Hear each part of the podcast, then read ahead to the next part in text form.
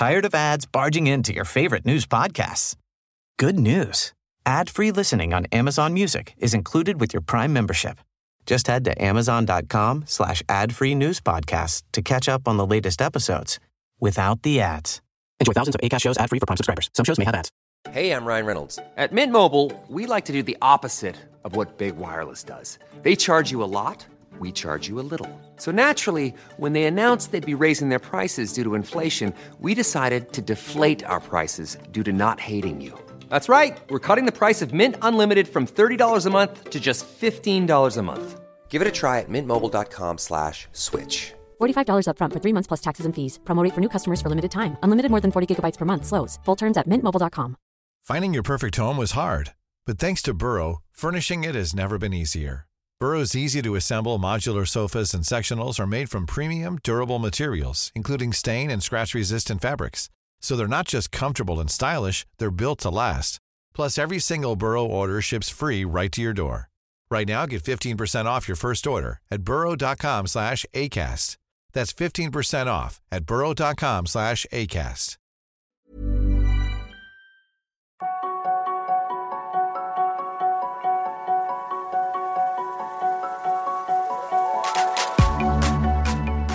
Je suis David Nicolas, start-upper, sportif et père de famille. Mais je suis surtout obsédé par l'exploration du potentiel humain. Quels sont les secrets de nos super pouvoirs Comment pirater nos journées pour être plus performants, plus heureux et plus en forme? C'est pour répondre à ces questions que je rencontre deux fois par mois des sportifs de haut niveau, des entrepreneurs inspirants, des médecins holistiques et des scientifiques renommés. Et ça marche Les hacks qu'ils m'ont donnés ont littéralement changé ma vie. Si c'est aussi ton cas, la meilleure façon de me soutenir est de me laisser une note de 5 étoiles sur ton application de podcast.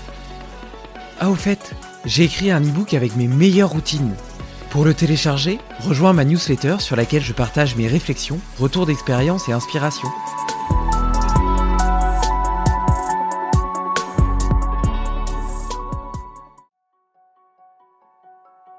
Du haut de ses bureaux de verre et d'acier, l'homme en a oublié qu'il était un animal. Pourtant, du point de vue de son génome, la nature est sa maison. S'y reconnecter est riche de promesses, tant pour son bonheur que pour sa santé. C'est ce qu'invite à faire Mathieu Carpentier, dentiste la semaine et guide de survie le week-end.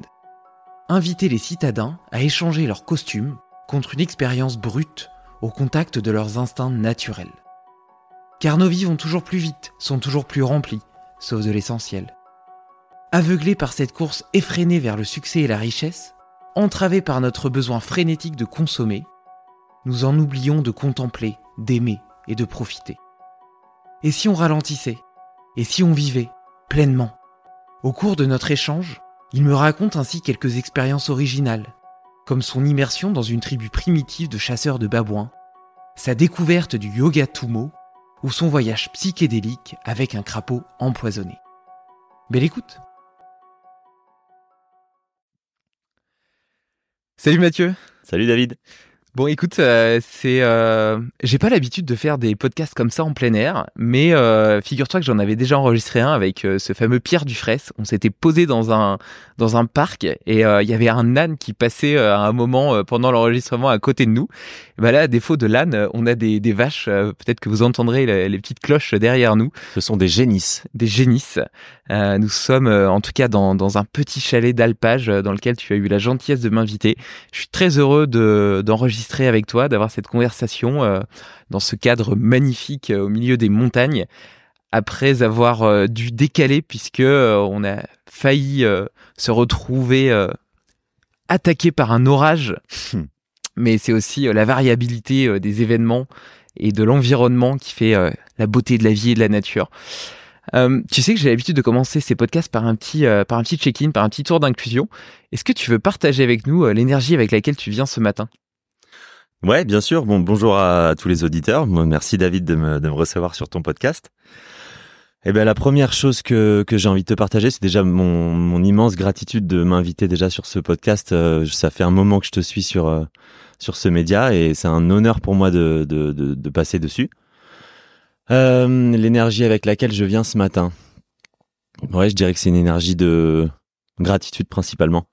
Une grande fierté, en même temps une espèce de, de, de sentiment de pourquoi moi, pourquoi, pourquoi je suis ici, parce que c'est vrai que je, je suis beaucoup habité par, euh, enfin souvent habité par ce sentiment de, d'humilité qui, qui, qui j'aurais tendance à peut-être me, me, me rabaisser un petit peu. Et je me dis mais, mais qu'est-ce qui qu'est-ce qui peut bien qu'est-ce qui va bien pouvoir me demander de de quoi de quoi est-ce qu'il veut qu'on parle ensemble?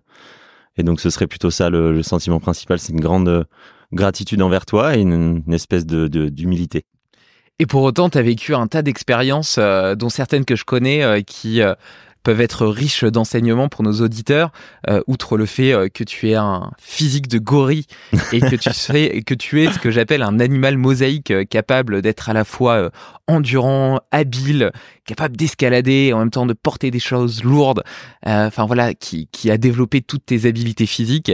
Tu as aussi exploré certaines voies de la conscience avec le yoga tumo, l'ayahuasca. donc on va avoir plein de sujets extrêmement intéressants à partager et puis évidemment les la survie, euh, cette connexion à la nature, qui d'ailleurs traduit bien la façon dont tu vis aujourd'hui dans, ce chalet euh, complètement perdu euh, dans la montagne au milieu des arbres.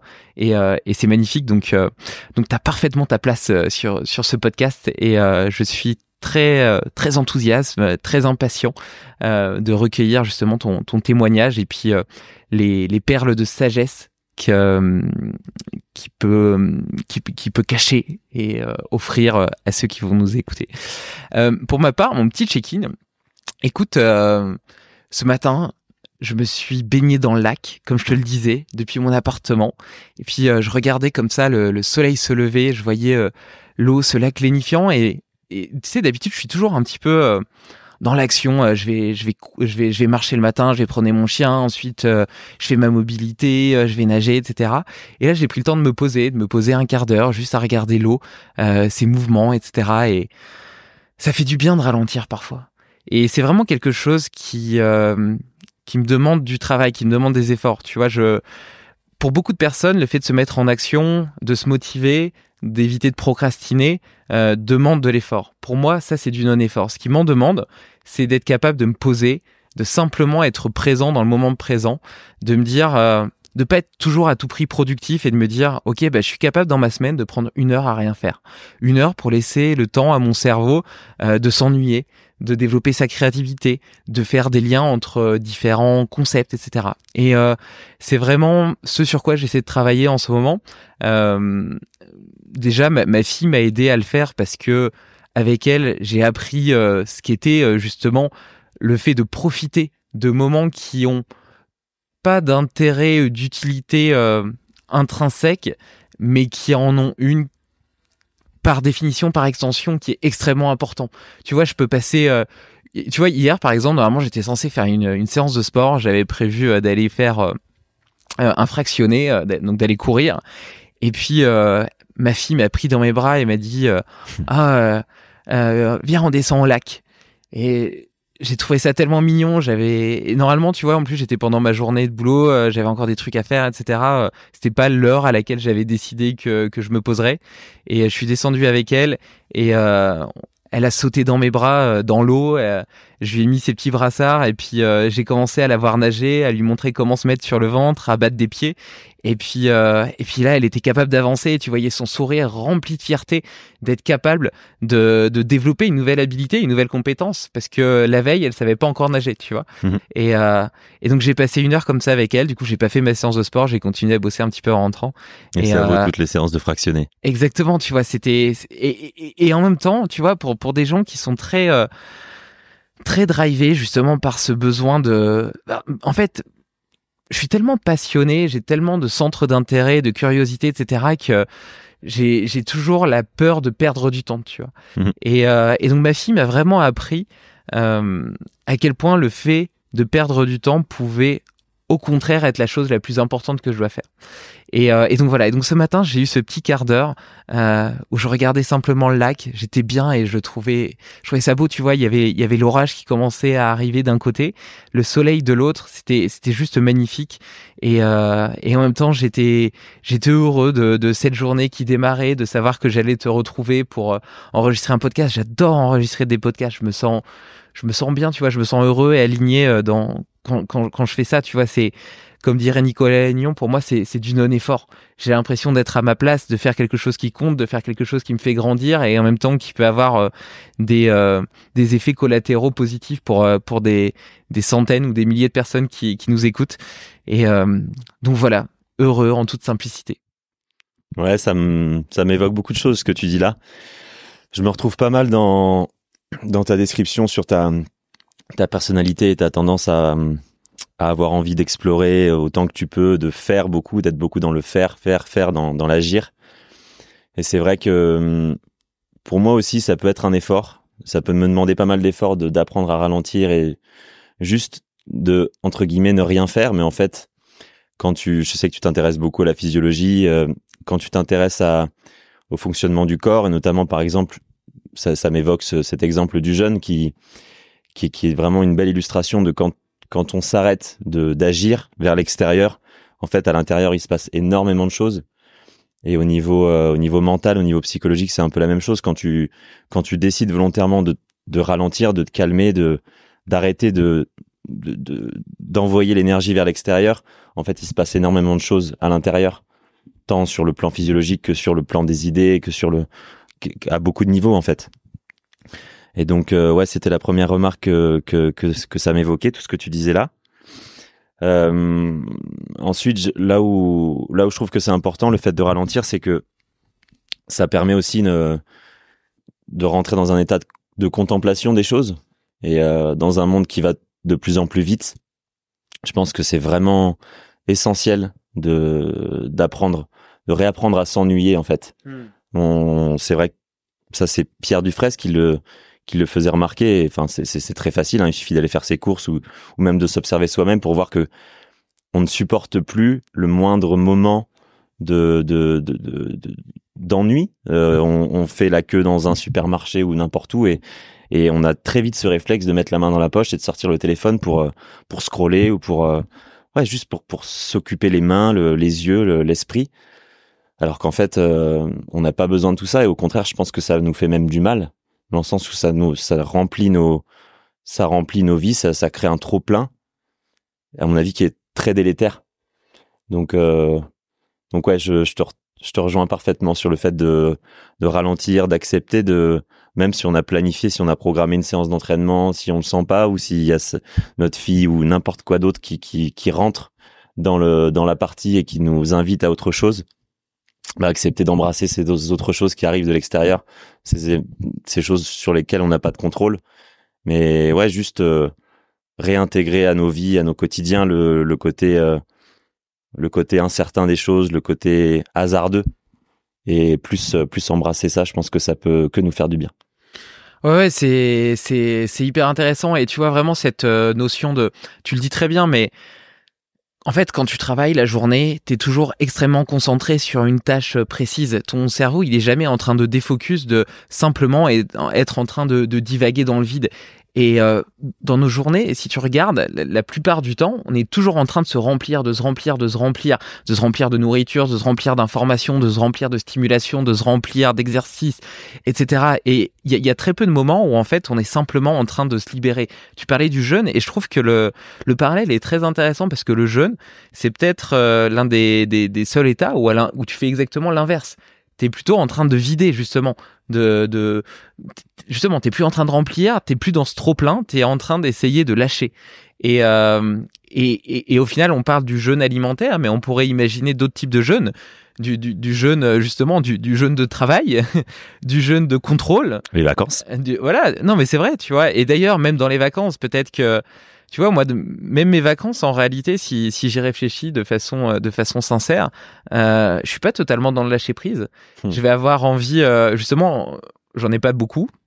J'ai beaucoup travaillé dans ma vie. Peut-être que maintenant, je vais, je vais m'en octroyer plus, mais j'ai beaucoup travaillé dans ma vie et, euh, et donc euh, j'en ai peu. Et quand j'en ai, euh, j'en profite pour faire tout ce que j'ai pas le temps de faire le reste de l'année. Et donc au final, est-ce que c'est vraiment des vacances où je laisse du temps à mon cerveau pour se reposer et défocus Ben peut-être pas. Après, est-ce que c'est vraiment utile d'avoir des vacances? C'est une autre question parce qu'en réalité, si ton quotidien il est déjà équilibré, tout à fait. moi tu vois, je suis en termes d'organisation du temps de travail, il y a une mode en ce moment qui, qui est de travailler quatre jours par semaine. De travailler à fond quatre jours et puis comme ça, tu as, as, trois jours de week-end. Moi, je serais plutôt euh, à contre-courant euh, de, de, ce type de, de, philosophie et je préférerais travailler tous les jours, mais peut-être que la moitié de la journée.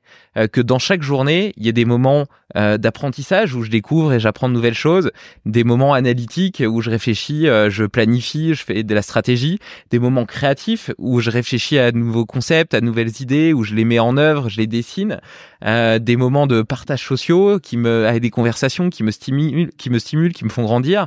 Euh, des moments euh, d'intensité, d'activité euh, avec le sport par exemple, des moments de contemplation avec où je regarde la beauté de mon environnement, où je vais me connecter à la nature, où je vais simplement marcher, etc. des moments de méditation. voilà, tu vois, moi, je remarque que je, je suis plutôt dans cette logique de pas avoir besoin de vacances parce que justement mon quotidien est déjà par définition correctement équilibré et je remarque aussi que j'ai besoin de cette forme d'équilibre. Tu vois, pendant longtemps, euh, j'avais ma liste de tâches et euh, je la déroulais un peu comme un robot. Et j'y allais à fond et en fait, je, finissais ma journée, j'étais vanné, tu vois.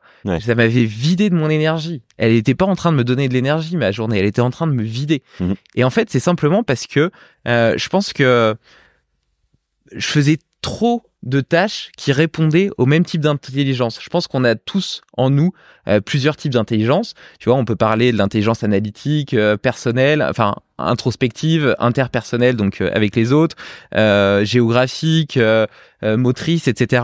Eh ben, je pense que toutes ces intelligences ont besoin de s'exprimer, peut-être pas de façon à part égale, mais elles ont toutes besoin d'être un petit peu nourries et tous les jours. Et si t'en utilises vraiment qu'une seule, eh ben tu l'épuises. Ouais, je suis bien d'accord avec toi. Euh, moi, je suis dans un modèle encore un peu différent. En ce moment, là, depuis quelques mois, je travaille. Normalement, quand je suis arrivé en Suisse, là, j'avais prévu de. Normalement, mon contrat me, me donnait euh, quatre jours par semaine, une semaine sur deux, donc ça me faisait euh, huit jours de travail par mois effectif, donc ce qui est déjà très peu. Mais en fait, euh, par manque de, patientèle, je suis à six jours par mois de travail. Donc voilà, il y en a beaucoup qui vont qui vont rigoler en entendant ça, mais c'est vrai que je mon, mon temps de travail effectif est, très très limité. Euh, et ça m'invite, c'est marrant, c'est toujours une question de d'équilibre en fait, parce que là je, je, travaille tellement peu que je suis en train de me dire qu'il faudrait que, que j'accélère un petit peu la cadence.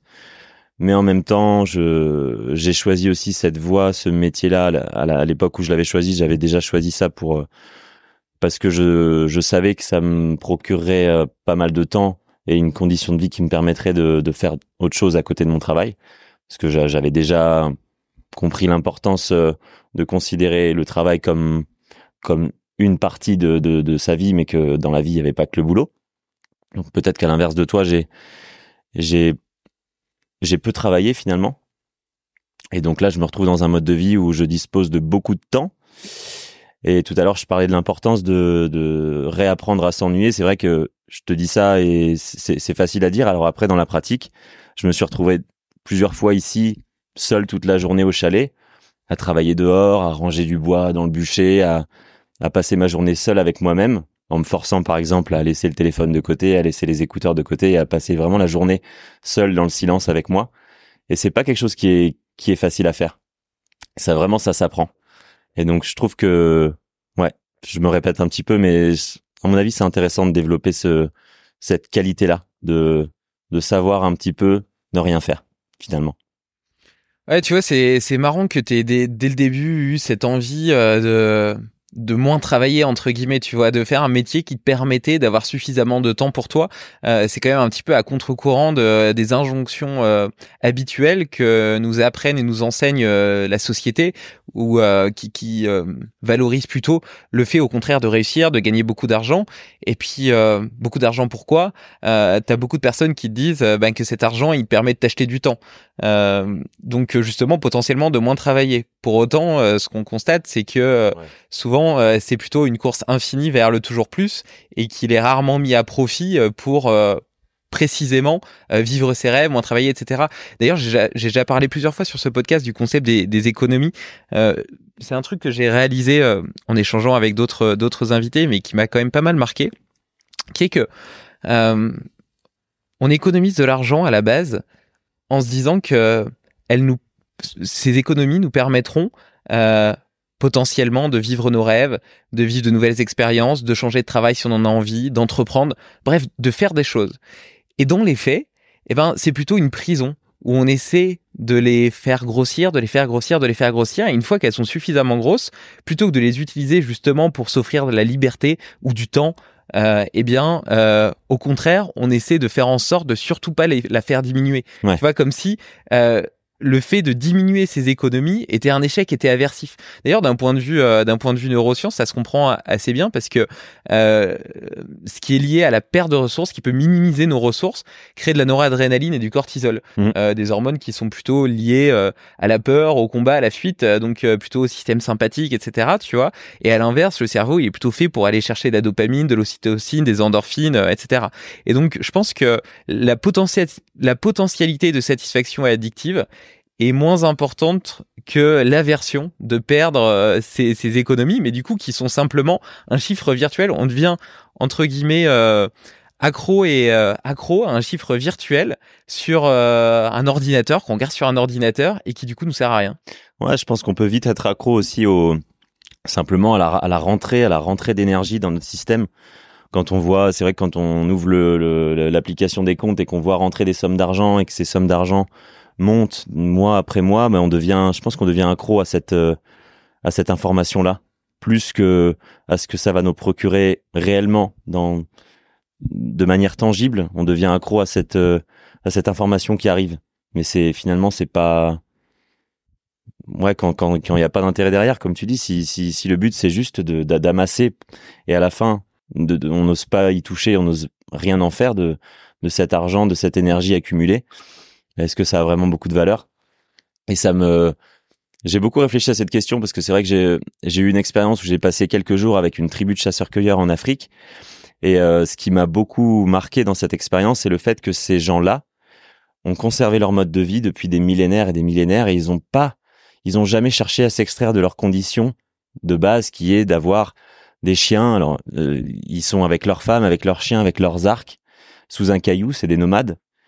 Et c'est comme s'ils avaient jamais cherché à évoluer entre guillemets dans le sens où ils, semblent s'être contentés de ce qu'ils avaient et de et on n'a pas l'impression qu'ils cherchent à, aller au-delà de ça.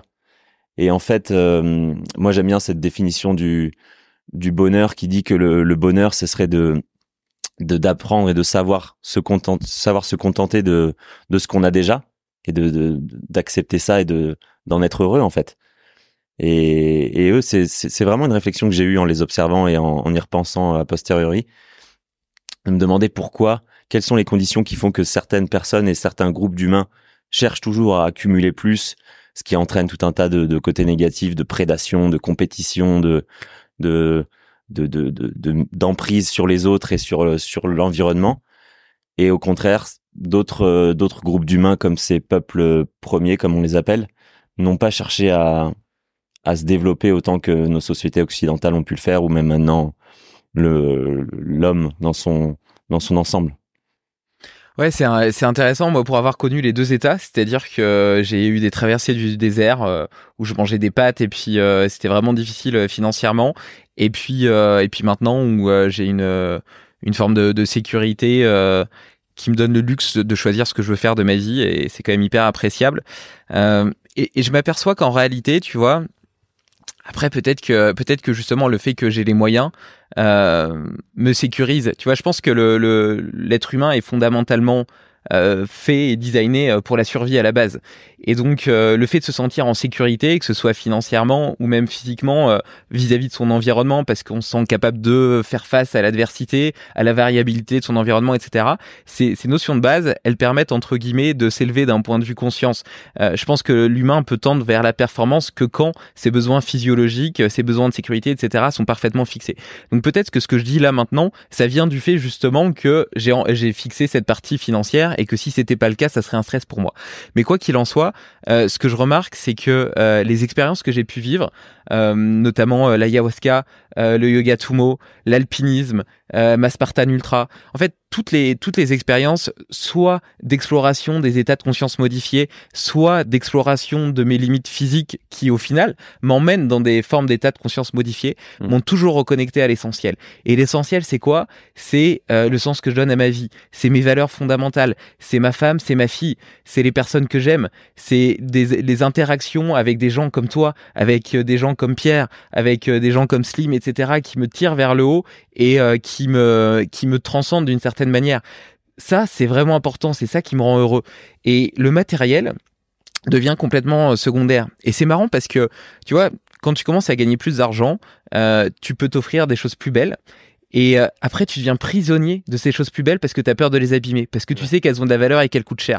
Les Et habits, les chaussures. Et ouais, non, mais les habits, les chaussures, la voiture, etc. Et en fait, ça devient même euh, une angoisse. Et d'ailleurs, je, pour- je pourrais faire une, euh, un parallèle avec le minimalisme. Moi, je me sens opprimé et oppressé lorsque j'ai trop de choses pour plusieurs raisons.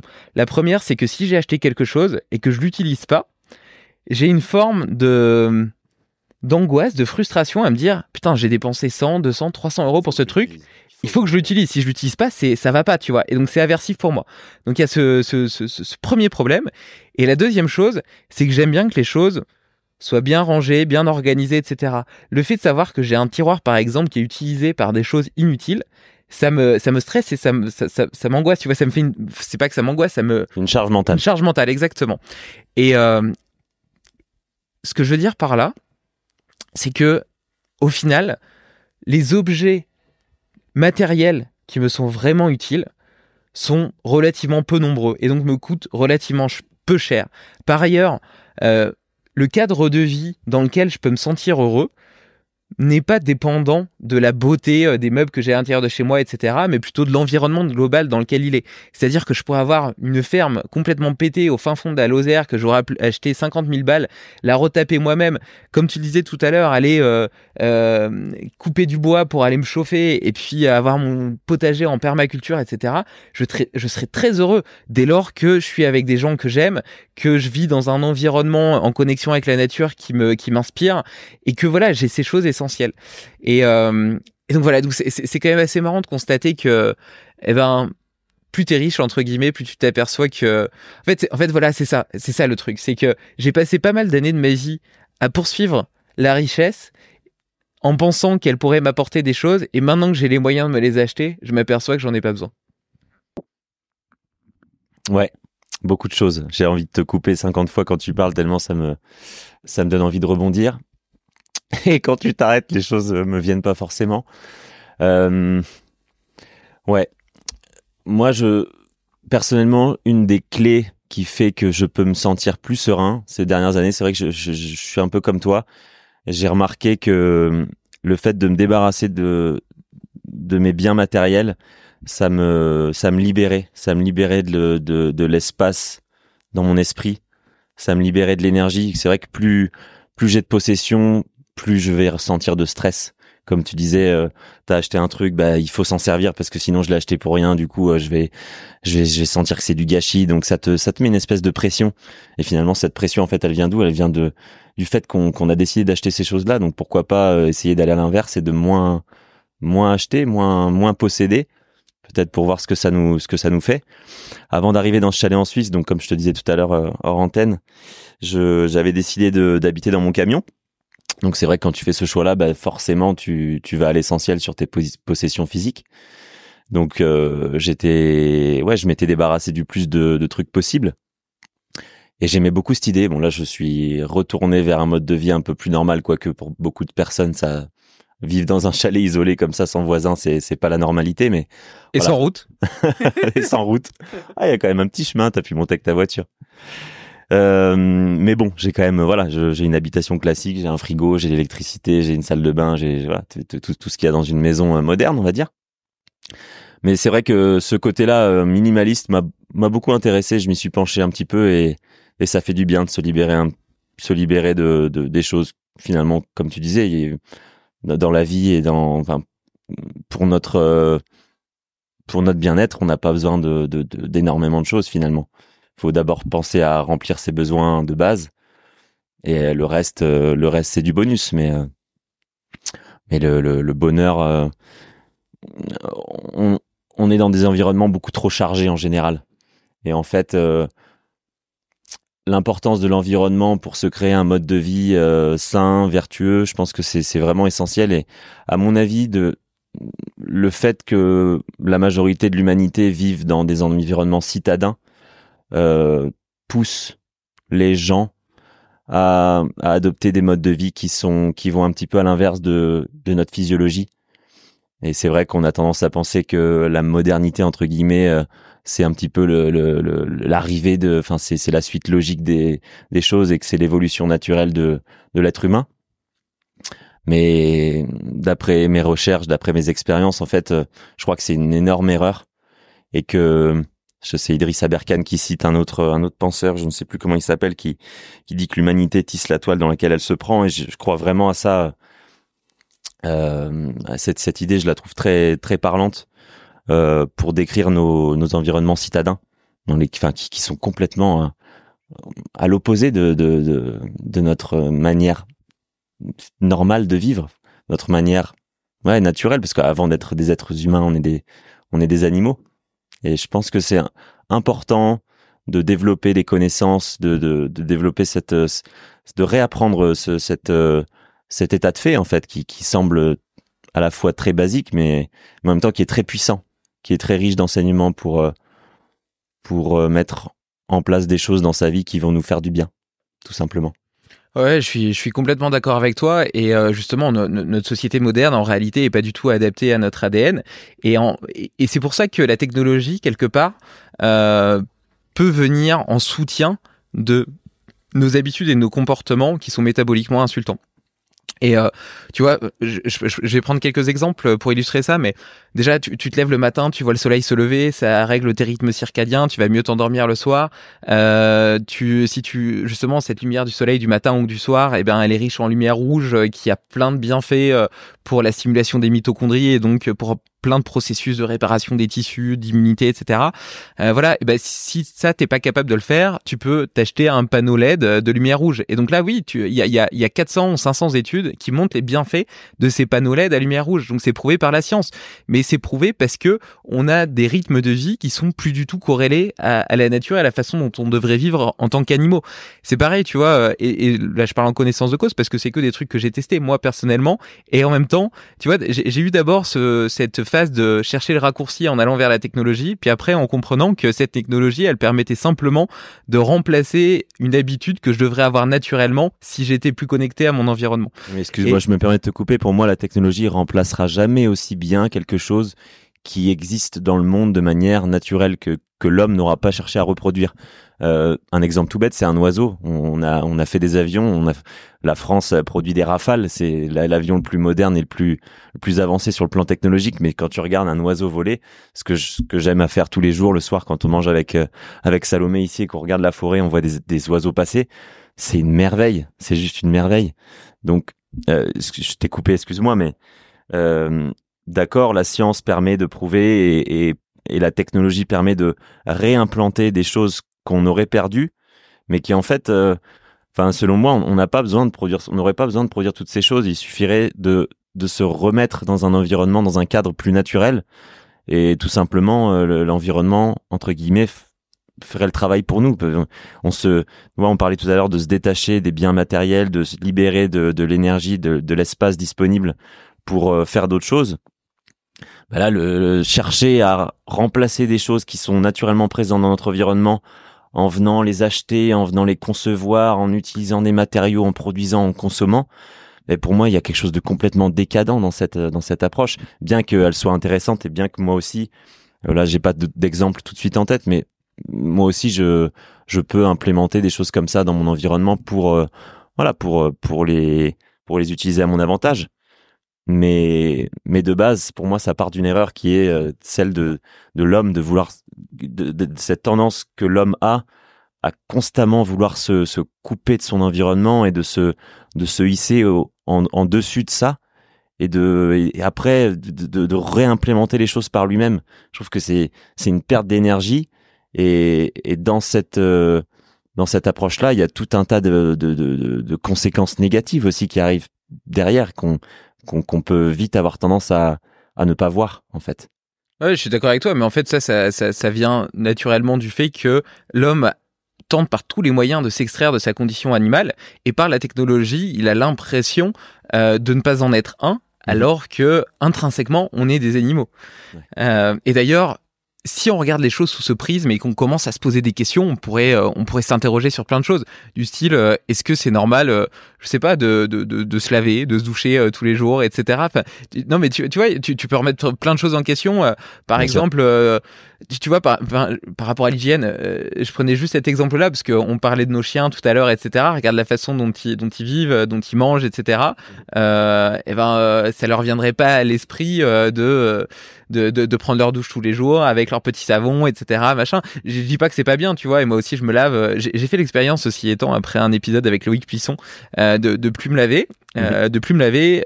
Enfin, si, je prenais des douches, mais de plus utiliser de savon. Ouais. De plus utiliser de dentifrice ni de déodorant. D'ailleurs, j'en profite pour faire un petit un petit feedback sur le sujet. Euh, le fait de plus se laver, c'est très intéressant. De plus utiliser de savon, pardon. Pendant les 15 premiers jours, ça m'a fait vraiment très bizarre. Euh, J'avais l'impression d'être sale, etc. Et puis après, il y a, je sais pas si c'est ma perception des choses qui a changé ou si c'est mon corps qui a rétabli son microbiote au niveau de la peau, etc., qui a évolué. Mais euh, le savon m'a pas du tout manqué. Et du coup, euh, pendant six mois, je j'ai pas utilisé de savon et ça, ça allait très bien. Et pourtant, je faisais du sport tous les jours. Du coup, je transpirais et je me, je prenais quand même des douches. Hein. Euh, et puis, je me, je, me, je mettais de l'huile d'olive pour hydrater un petit peu et, refaire le, le, le biofilm, le biofilm de la peau. Mais euh, voilà. Et donc maintenant, j'ai, repris le rythme de me laver avec du savon une fois par semaine parce que je trouve que c'est, quand même sympa. Et puis voilà. Mais, mais voilà. Mais ça m'a quand même, ça a quand même changé ma, ma relation. Euh, au savon et au- à cette habitude-là. Euh, bon, le dentifrice, euh, pareil, je l'ai, je l'ai fait pendant tout un temps et donc ça, ça, ça, ça va très bien. Euh, d'ailleurs, j'ai été voir un dentiste euh, qui trouvait que j'avais des super dents, euh, j'avais pas trop de tartre, etc. Donc au final, le fait de se laver les dents sans dentifrice posait pas de problème. Mhm. Mais par contre, ma femme, elle trouvait que euh, c'était quand même agréable, tu vois, d'avoir cette petite haleine fraîche, etc. Donc euh, j'ai recommencé à utiliser du dentifrice et euh, et donc, euh, il reste le déodorant. Et ça, le déodorant, ça a directement été un échec.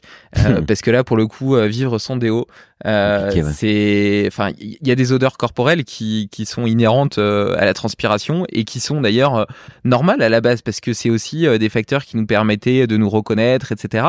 C'est juste qu'aujourd'hui, elles sont plus acceptées dans nos sociétés.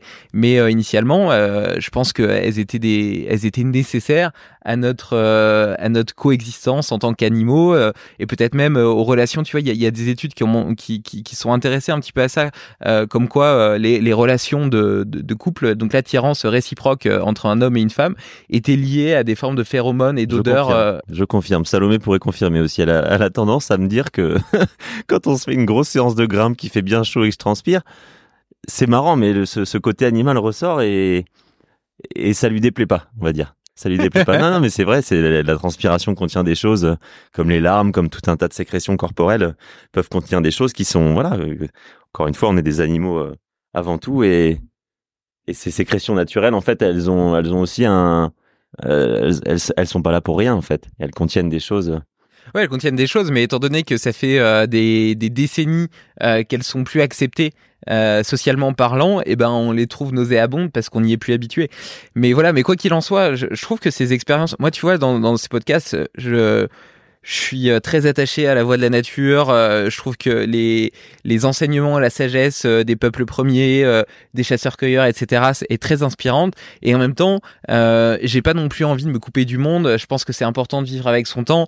Euh, et c'est pour ça qu'en parallèle, je suis capable de jouer avec ChatGPT euh, et d'essayer de comprendre comment ça fonctionne, euh, de discuter avec lui, de philosopher avec lui. D'ailleurs, euh, c'est très intéressant. je- J'utilise principalement euh, à des fins de brainstorming Ok. euh, parce que je trouve que c'est intéressant de lui suggérer des idées, de lui dire bah tiens, euh, je fais des liens entre tel concept, entre la théorie des haltères euh, de Taleb et puis euh, tel autre concept que j'ai lu et, je- et j'en ai déduit ceci. Qu'est-ce que t'en penses?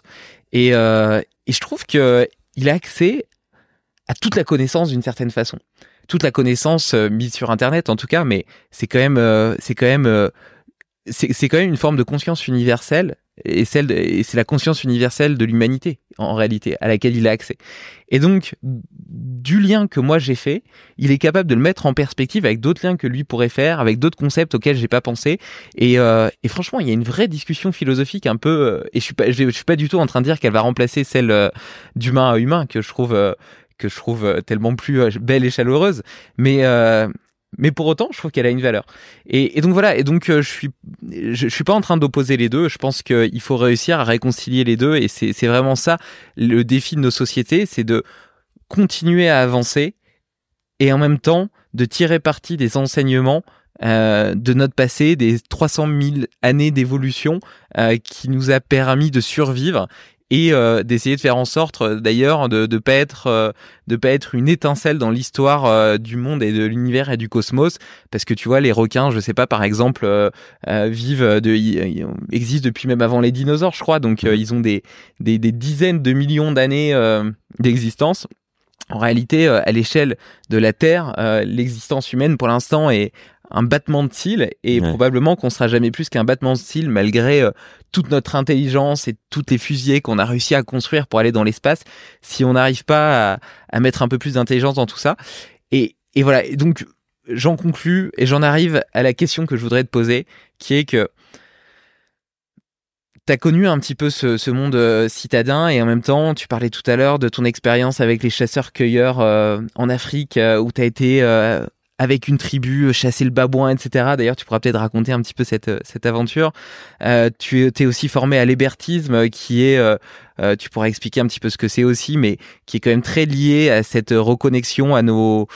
à, notre instinct naturel et à nos capacités euh, illimitées, euh, à nos capacités physiques illimitées, mais atrophiées par, euh, par notre monde moderne.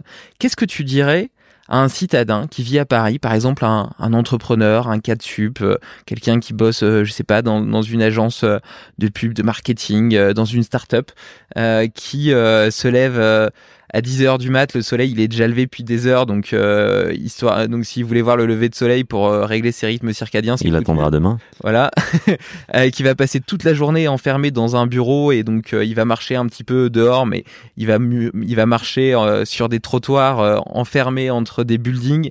Il va passer sa journée dans des boîtes enfermées. Il va avoir des interactions avec des gens à la machine de café, à la machine à café où il va parler de ce qu'il a vu sur BFM TV et puis euh, mais mais mais donc de d'à quel point le monde va mal de la politique etc mais peut-être pas de de sujets très philosophiques et, et très profonds euh, bien sûr le commérage a une importance dans le dans la cohésion sociale mais euh, elle permet pas forcément de s'élever puis de changer le paradigme et la façon dont on voit le monde. Il va rentrer de son travail, il va être 19h, faire un after work euh, avec des collègues parce qu'il est crevé à boire euh, quelques bières, etc.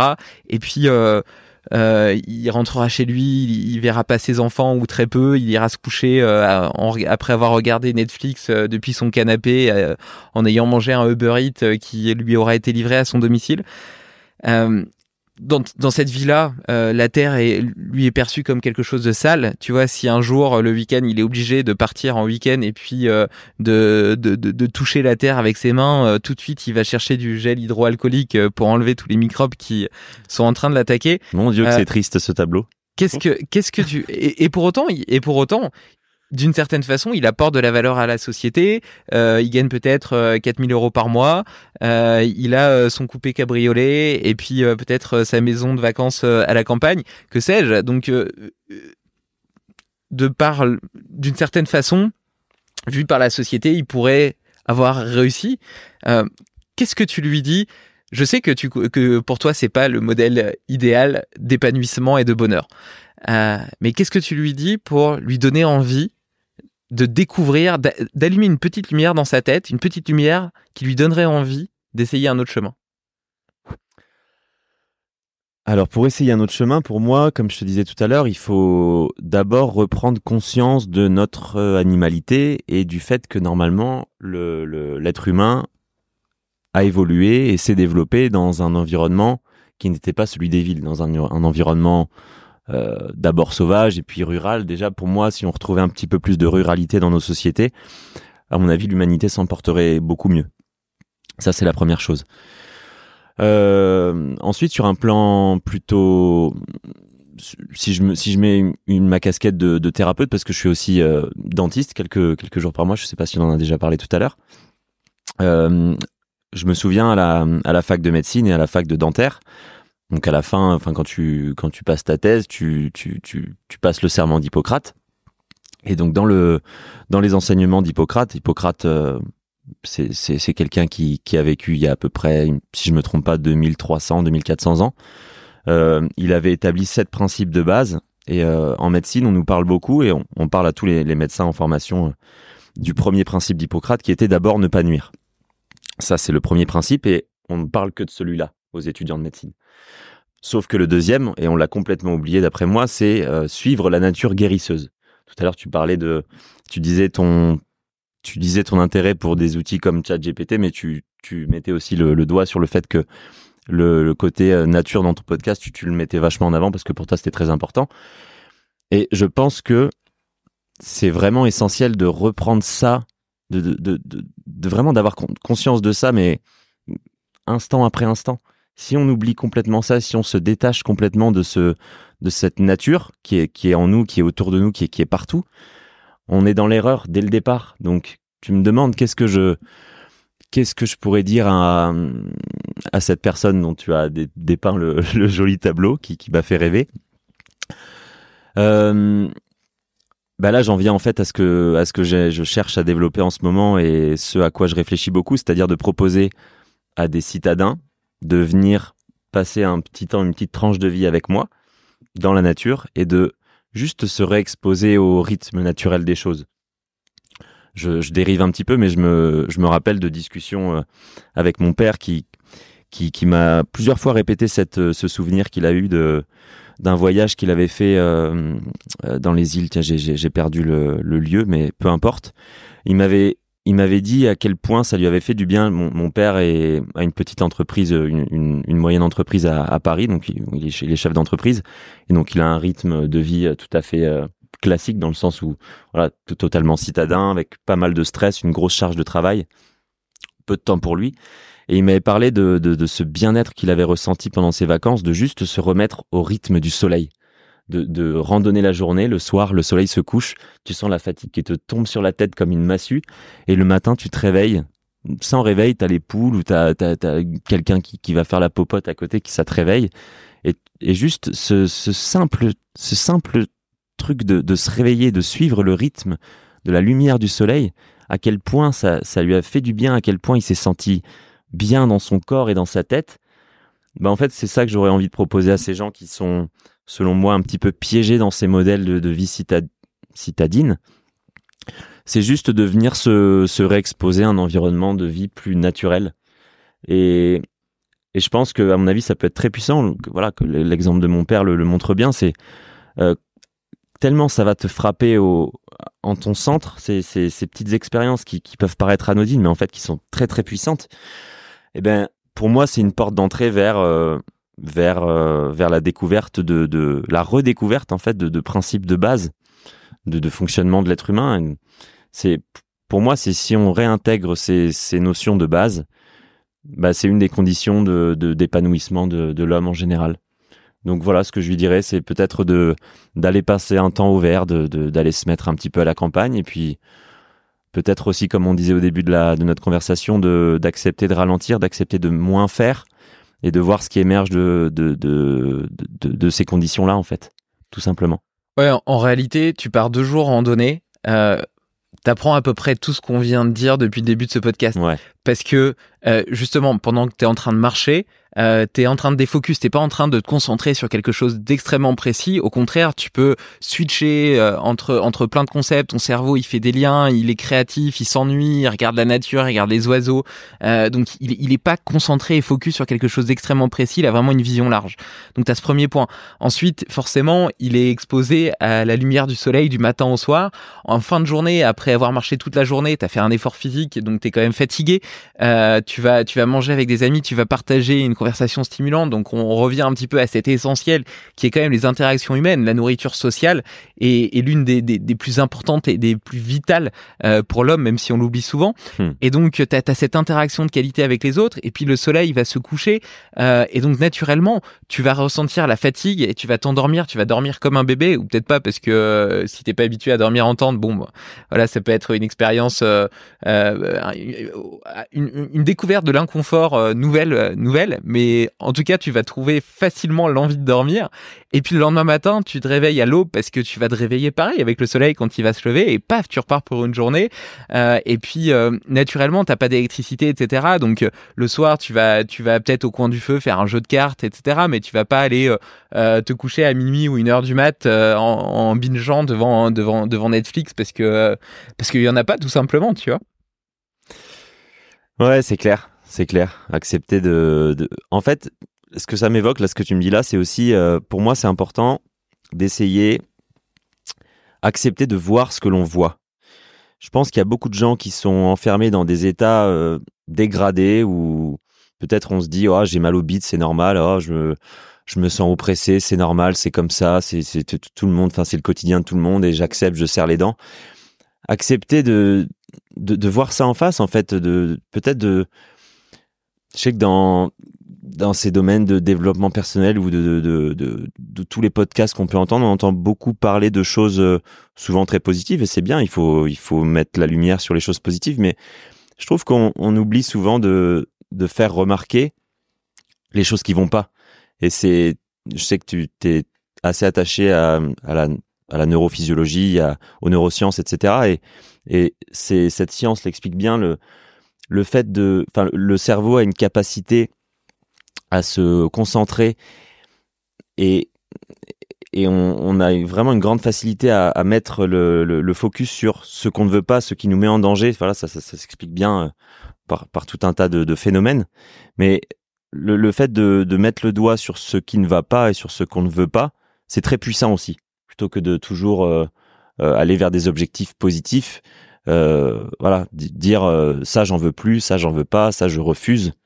Euh, c'est aussi très puissant. Et donc, euh, je sais pas, euh, ouais, avoir mal au ventre tous les jours, avoir des douleurs un petit peu partout, bah, c'est aussi puissant comme outil dans le sens où si on accepte de voir ça et qu'on commence à se poser la question de OK, comment ça se fait que je suis dans cet état-là? Qu'est-ce qui pourrait faire que ça pourrait changer?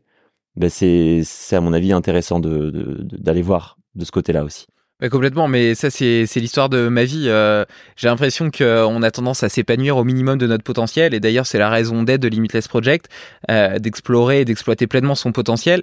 Et en fait, il y, y, a une forme de nivellement par le bas, et puis de, de biais social qui nous donne l'impression que c'est normal. C'est normal d'avoir mal au dos, c'est normal de se réveiller fatigué, c'est normal d'avoir du mal à s'endormir, c'est normal d'avoir une énergie qui fluctue tout au long de la journée, c'est normal de pas réussir à se concentrer l'après-midi.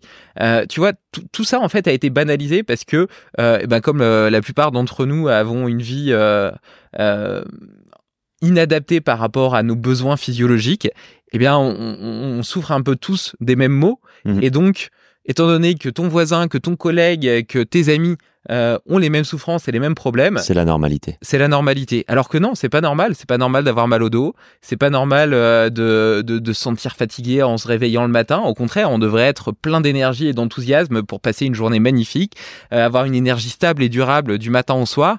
Le soir, se sentir fatigué d'une bonne fatigue après avoir une journée stimulante et épanouissante. Et puis s'endormir facilement en 10 minutes et pas en 3 heures. Tu vois, moi, pendant des années, euh, enfin pendant la, plus, la majorité de ma vie d'ailleurs, euh, je mettais deux heures, deux heures et demie à m'endormir le soir. Mmh. J'étais là en train de tourner dans mon lit, à réfléchir à plein de trucs et tout. J'arrivais pas à m'endormir. J'avais une angoisse à aller me coucher.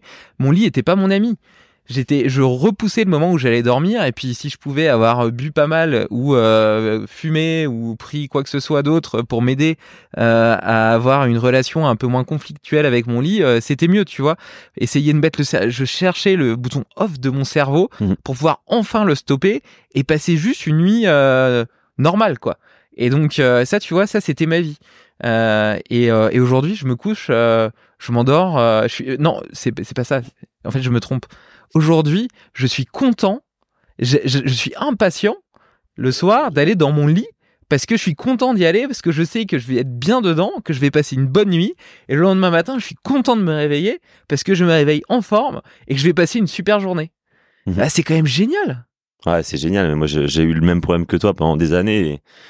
Et, et, et ça, c'est c'est souvent le cas. J'ai l'impression il faut être passé par des états euh, assez dégradés, assez négatifs pour aller explorer l'autre euh, l'autre extrême, qui est de de, de ouais de, de- juste se sentir ce que ça fait de d'avoir l'état complètement opposé, qui va être un une facilité à s'endormir. Moi, c'est vrai que j'ai- lutté pendant des années comme toi. Ça a été très compliqué pour moi d'aller se coucher. J'avais pas envie, j'arrivais pas, je, ça cogitait.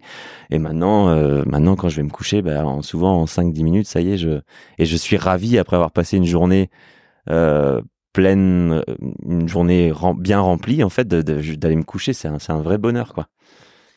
Bon et alors, euh, tu, tu parles, euh, tu parlais là d'expérience et du fait d'aller découvrir, explorer un petit peu les, extrêmes, les opposés. Parmi ces expériences, on en a plusieurs en commun. Donc il y en a plusieurs sur lesquelles j'ai envie d'avoir ton avis, ton ressenti, savoir ce que t'as, ça t'a apporté, ce que t'as compris, ce que t'as découvert, ce que t'as aimé, ce que t'as détesté euh, dans euh, le yoga tumo, l'ayahuasca. Euh, peut-être commencer par le tumo? Ouais, alors effectivement, on, a partagé pas mal d'expériences au commun. Le, Tumo, j'y suis passé aussi. L'ayahuasca, c'est grâce à toi. D'ailleurs, c'est la première fois que je t'ai écrit, c'était pour te remercier de m'avoir fait découvrir Allison, de m'avoir permis de, découvrir bah, cette pratique. Déjà, avant de te répondre sur le Tumo précisément, moi, ce, euh, ce que j'ai remarqué de manière générale, c'est que dans toutes ces expériences, euh, ce qui m'a le plus appris, j'ai l'impression, c'est euh, le fait de m'intégrer à un, un petit groupe de personnes. Et en fait, c'est la pratique, c'est une chose, mais la pratique, pour moi, c'est souvent un prétexte pour se regrouper. Et c'est plutôt à travers le partage de moments de vie avec les autres participants. C'est par ce biais-là que j'ai l'impression d'avoir le plus appris, d'avoir le plus retiré de, de, de choses de ces expériences. Le, le Tumo, bah, le Tumo, ça a été super riche, hein, c'était vraiment magnifique. Le, le premier truc qui me vient en tête, c'est que j'étais arrivé là-bas, moi déjà avec une pratique d'exposition au froid volontaire euh, régulière et, et déjà depuis pas mal de temps. Donc j'arrivais là-bas un petit peu avec cet orgueil de, euh, moi je sais, euh, j'ai déjà fait, il n'y a pas de souci, ça va passer euh, tranquille. Et je me souviens euh, le dernier jour là, quand l'assise a duré un peu plus longtemps. Moi l'assise, j'avais pas trop de soucis. La marche, aucun problème. Moi, dès que je m'active, mon système musculaire dé- dégage une chaleur, c'est c'est hallucinant. Mais par contre, le, c'est vrai que le bain froid, je me rappelle le dernier jour, il nous a donné libre. euh, on pouvait rester autant de temps qu'on voulait. Et, euh, et j'ai dû sortir au bout de quelques minutes. J'avais les pieds, mais qui me faisaient un mal de chien. C'était terrible. J'ai dû sortir. Et j'ai vu ces gens. Alors, je, je sais plus leur nom, ça, à la limite, peu importe, mais j'ai vu ces personnes qui, qui de, de prime abord m'avaient paru. euh, euh, c'est des préjugés. C'est on a toujours tendance à, à faire des suppositions comme ça, mais j'ai vu des gens qui, qui me semblaient pas respirer la pleine santé et, la- et, le plein potentiel, et pourtant euh, qui sont restés 20 minutes dans le, dans, dans le bain, quoi. Et ça, ça a été une belle leçon de. Alors, il y a plein de choses qui rentrent là-dedans. Je pense que la composition corporelle, le taux de masse grasse, euh, il y a, plein, plein de trucs qui rentrent là-dedans. Mais ce que j'y ai vu, moi, c'était la puissance et la force de, l'esprit et du mental et sa capacité à prendre le, à chapeauter le, le côté physique, prendre le dessus sur, euh, sur la physiologie. Ça, j'ai trouvé ça assez, assez beau à constater. Euh, pendant le yoga tout moi, ce que j'ai beaucoup aimé aussi, c'était le vraiment cette déjà ce cycle jour après jour de répéter un petit peu toujours la même pratique en l'intensifiant jour après jour, et aussi de, de voir euh, comment pour moi en tout cas ça montait crescendo dans la journée avec les activités. Donc le matin c'était principalement les activités d'exposition au froid. L'après-midi on était dans une salle à faire des postures de, de yoga, et le soir c'était euh, le fameux euh, on va juste Bhakti Yoga. Merci, le Bhakti Yoga. Et j'adorais toujours ce moment où, pour moi, c'était vraiment la consécration de la journée où ouais, il y a des moments où t'en chies, t'en chies quand même dans le froid, même si, voilà, même si t'as une pratique régulière, il y a quand même des petits moments où tu dis, ok, euh, là, il faut gérer, c'est, pas évident. Et le soir, c'est comme si toute cette mayonnaise avait monté toute la journée, et que le, soir, c'était pour moi une espèce de petite explosion.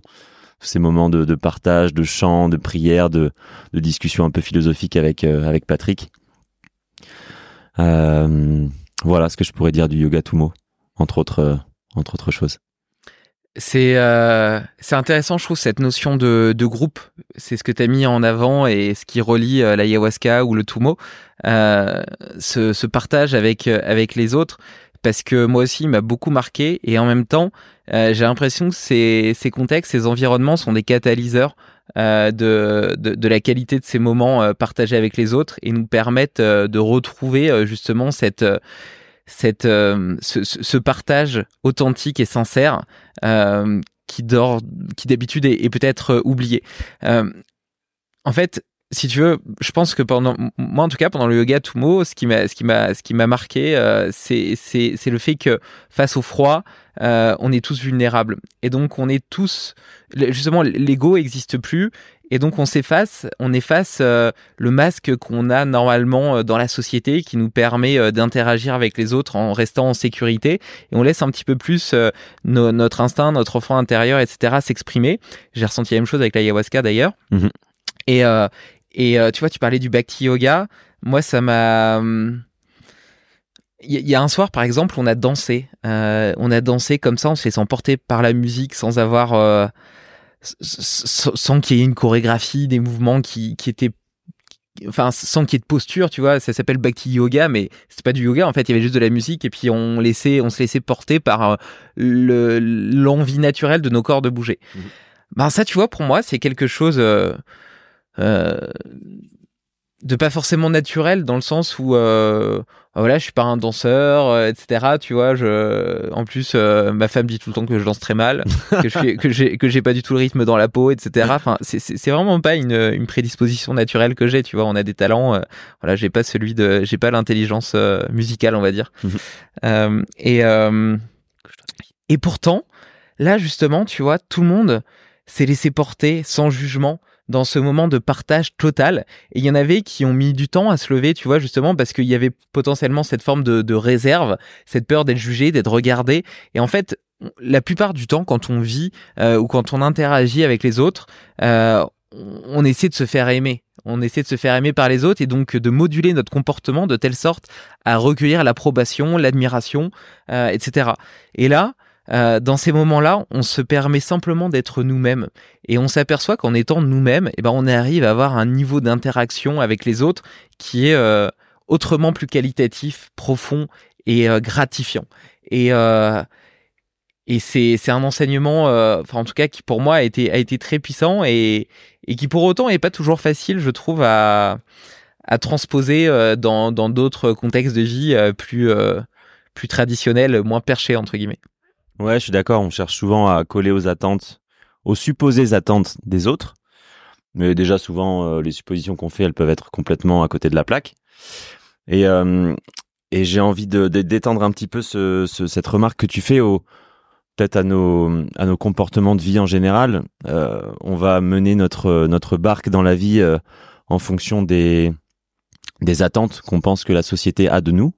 Enfin, qu'on pense, c'est pas juste des pensées, parce qu'on nous, dès, dès l'école, euh, on nous, on nous, on nous met quand même dans la tête, on nous vise dans le crâne certaines, euh, bah, certains, certains modes de fonctionnement qui vont nous rester finalement toute notre vie.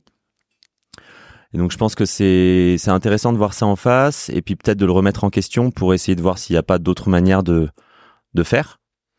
Et, et souvent ça fait du bien, c'est assez libérateur de d'aller explorer ces, ces choses-là. Et moi c'est ça aussi que j'ai retiré de de toutes ces expériences et des petites parenthèses dans la vie qui, même si, comme tu dis, sont pas forcément faciles à transposer euh, au reste de ta vie en général, ben, c'est quand même vachement, vachement intéressant et riche d'enseignements de, d'expérimenter de, ça, au moins le temps d'un, le temps d'une semaine, le temps de, d'une, d'une aventure comme, comme celle-ci.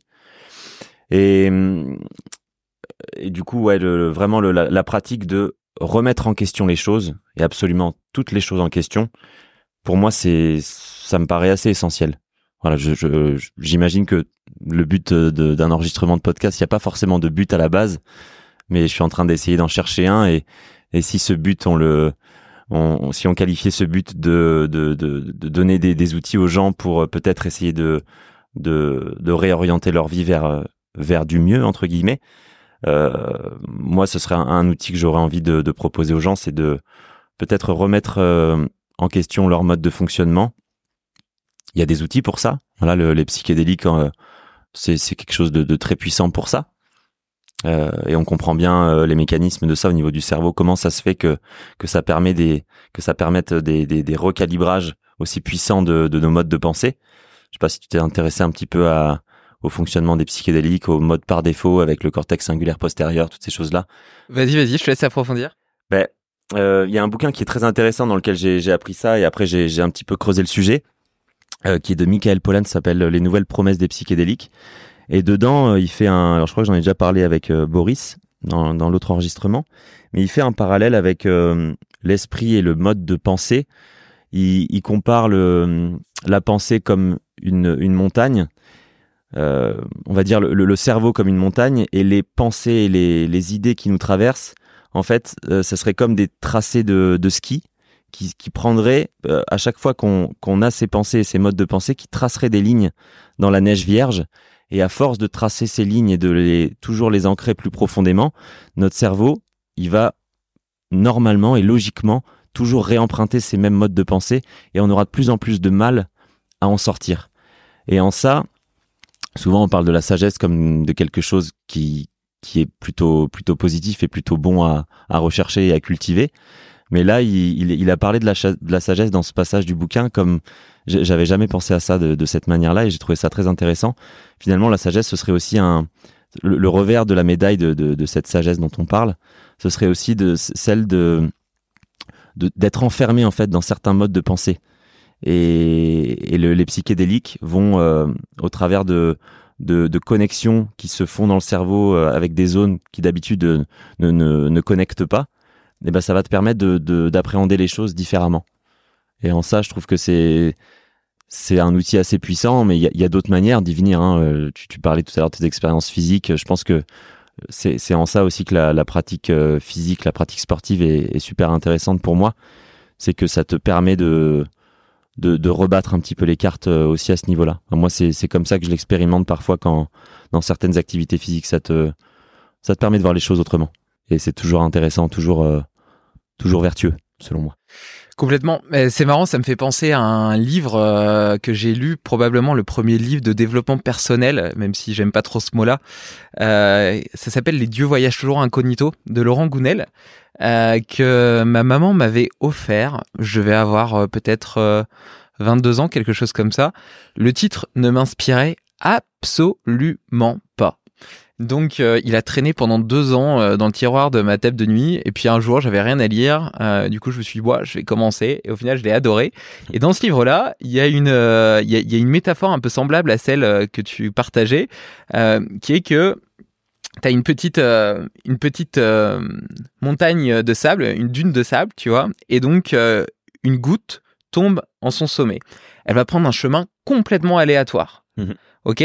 Et, et, donc elle va creuser un petit sillage derrière elle. Une deuxième goutte tombe, elle reprend un, un, chemin complètement aléatoire, et ainsi de suite. Et puis un jour, une goutte reprend un sillon qu'elle avait déjà emprunté. Donc elle va le creuser un petit peu plus. Mmh. Et au fur et à mesure, ce, ce sillon sera de plus en plus creusé, et donc finalement, la goutte qui initialement prenait toujours des chemins aléatoires prendra toujours ce chemin-là.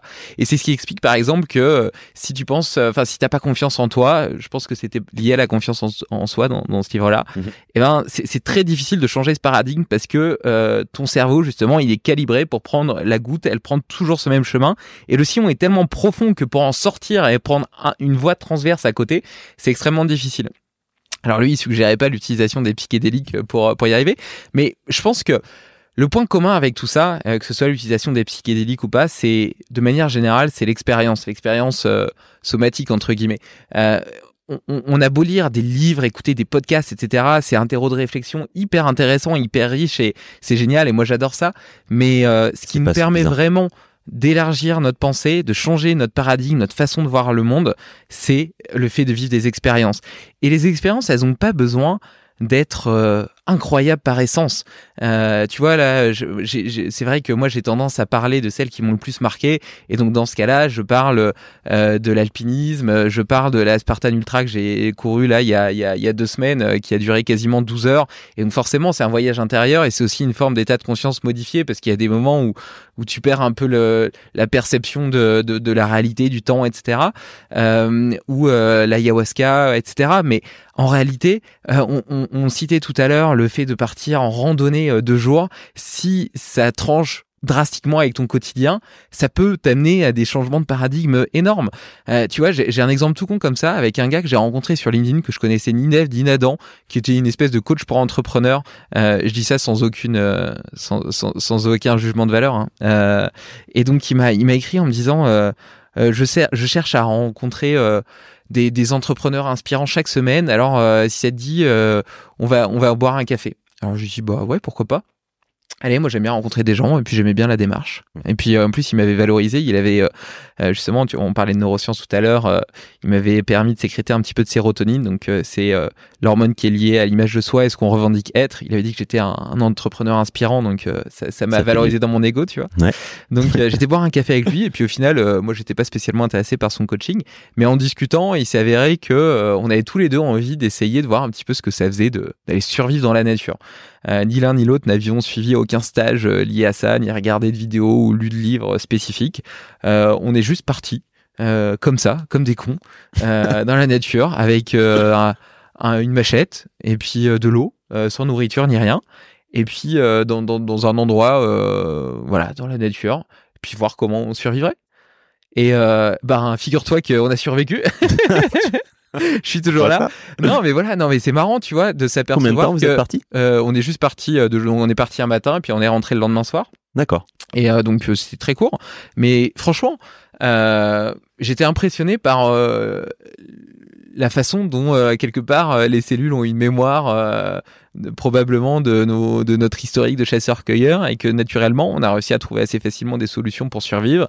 On a coupé euh, des branches d'arbres, etc., qu'on a mis les unes à côté des autres et puis euh, après on a coupé des, des, des, des branches de châtaigniers euh, qui étaient remplies de petites feuilles qui nous ont permis de, de, faire une protection et donc on a fait comme ça un abri.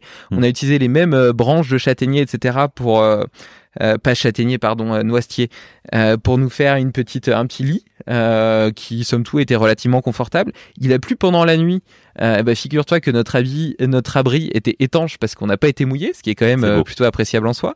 donc, je parlais de châtaignes parce qu'en réalité, on a ramassé des châtaignes et c'était la saison des bolets aussi. Donc, on a ramassé des bolets, donc on s'est fait un festin avec des châtaignes et des bolets.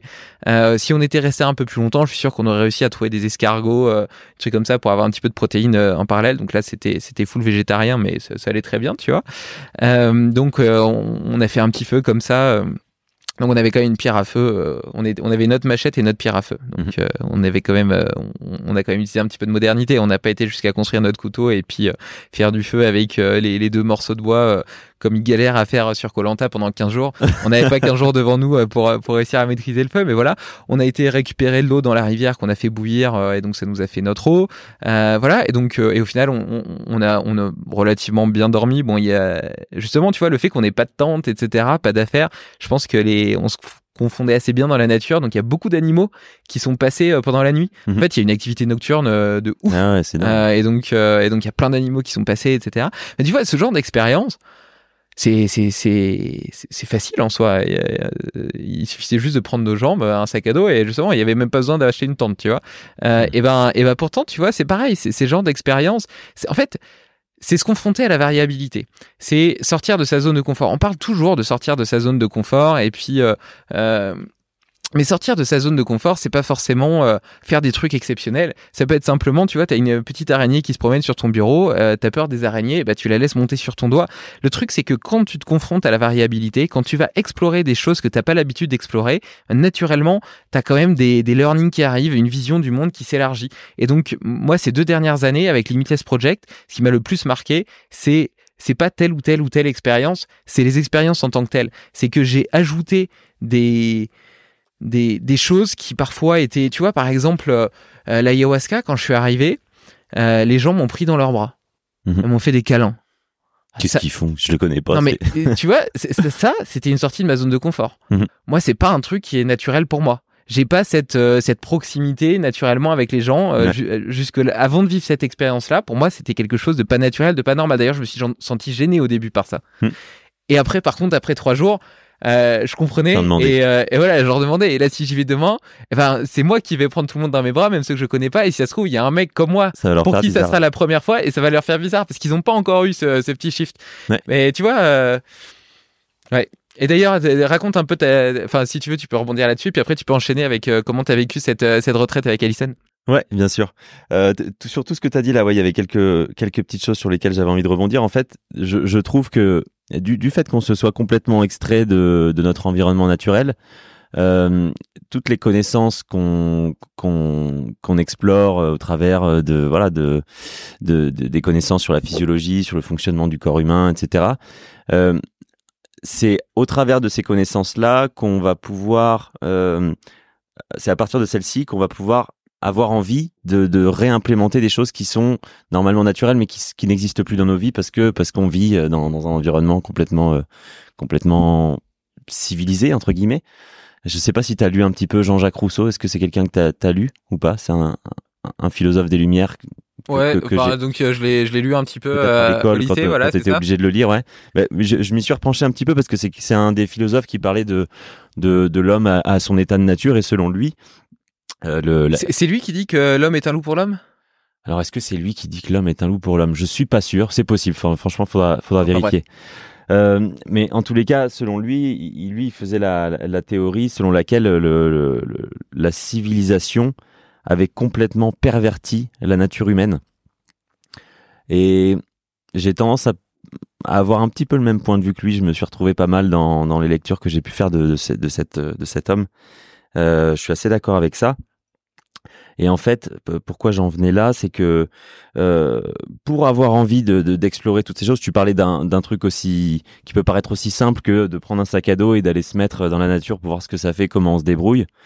Euh, pour avoir envie de faire ça, je pense que ça part d'abord d'une conscience que euh, nos modes de vie sont un petit peu vont un petit peu de travers en fait.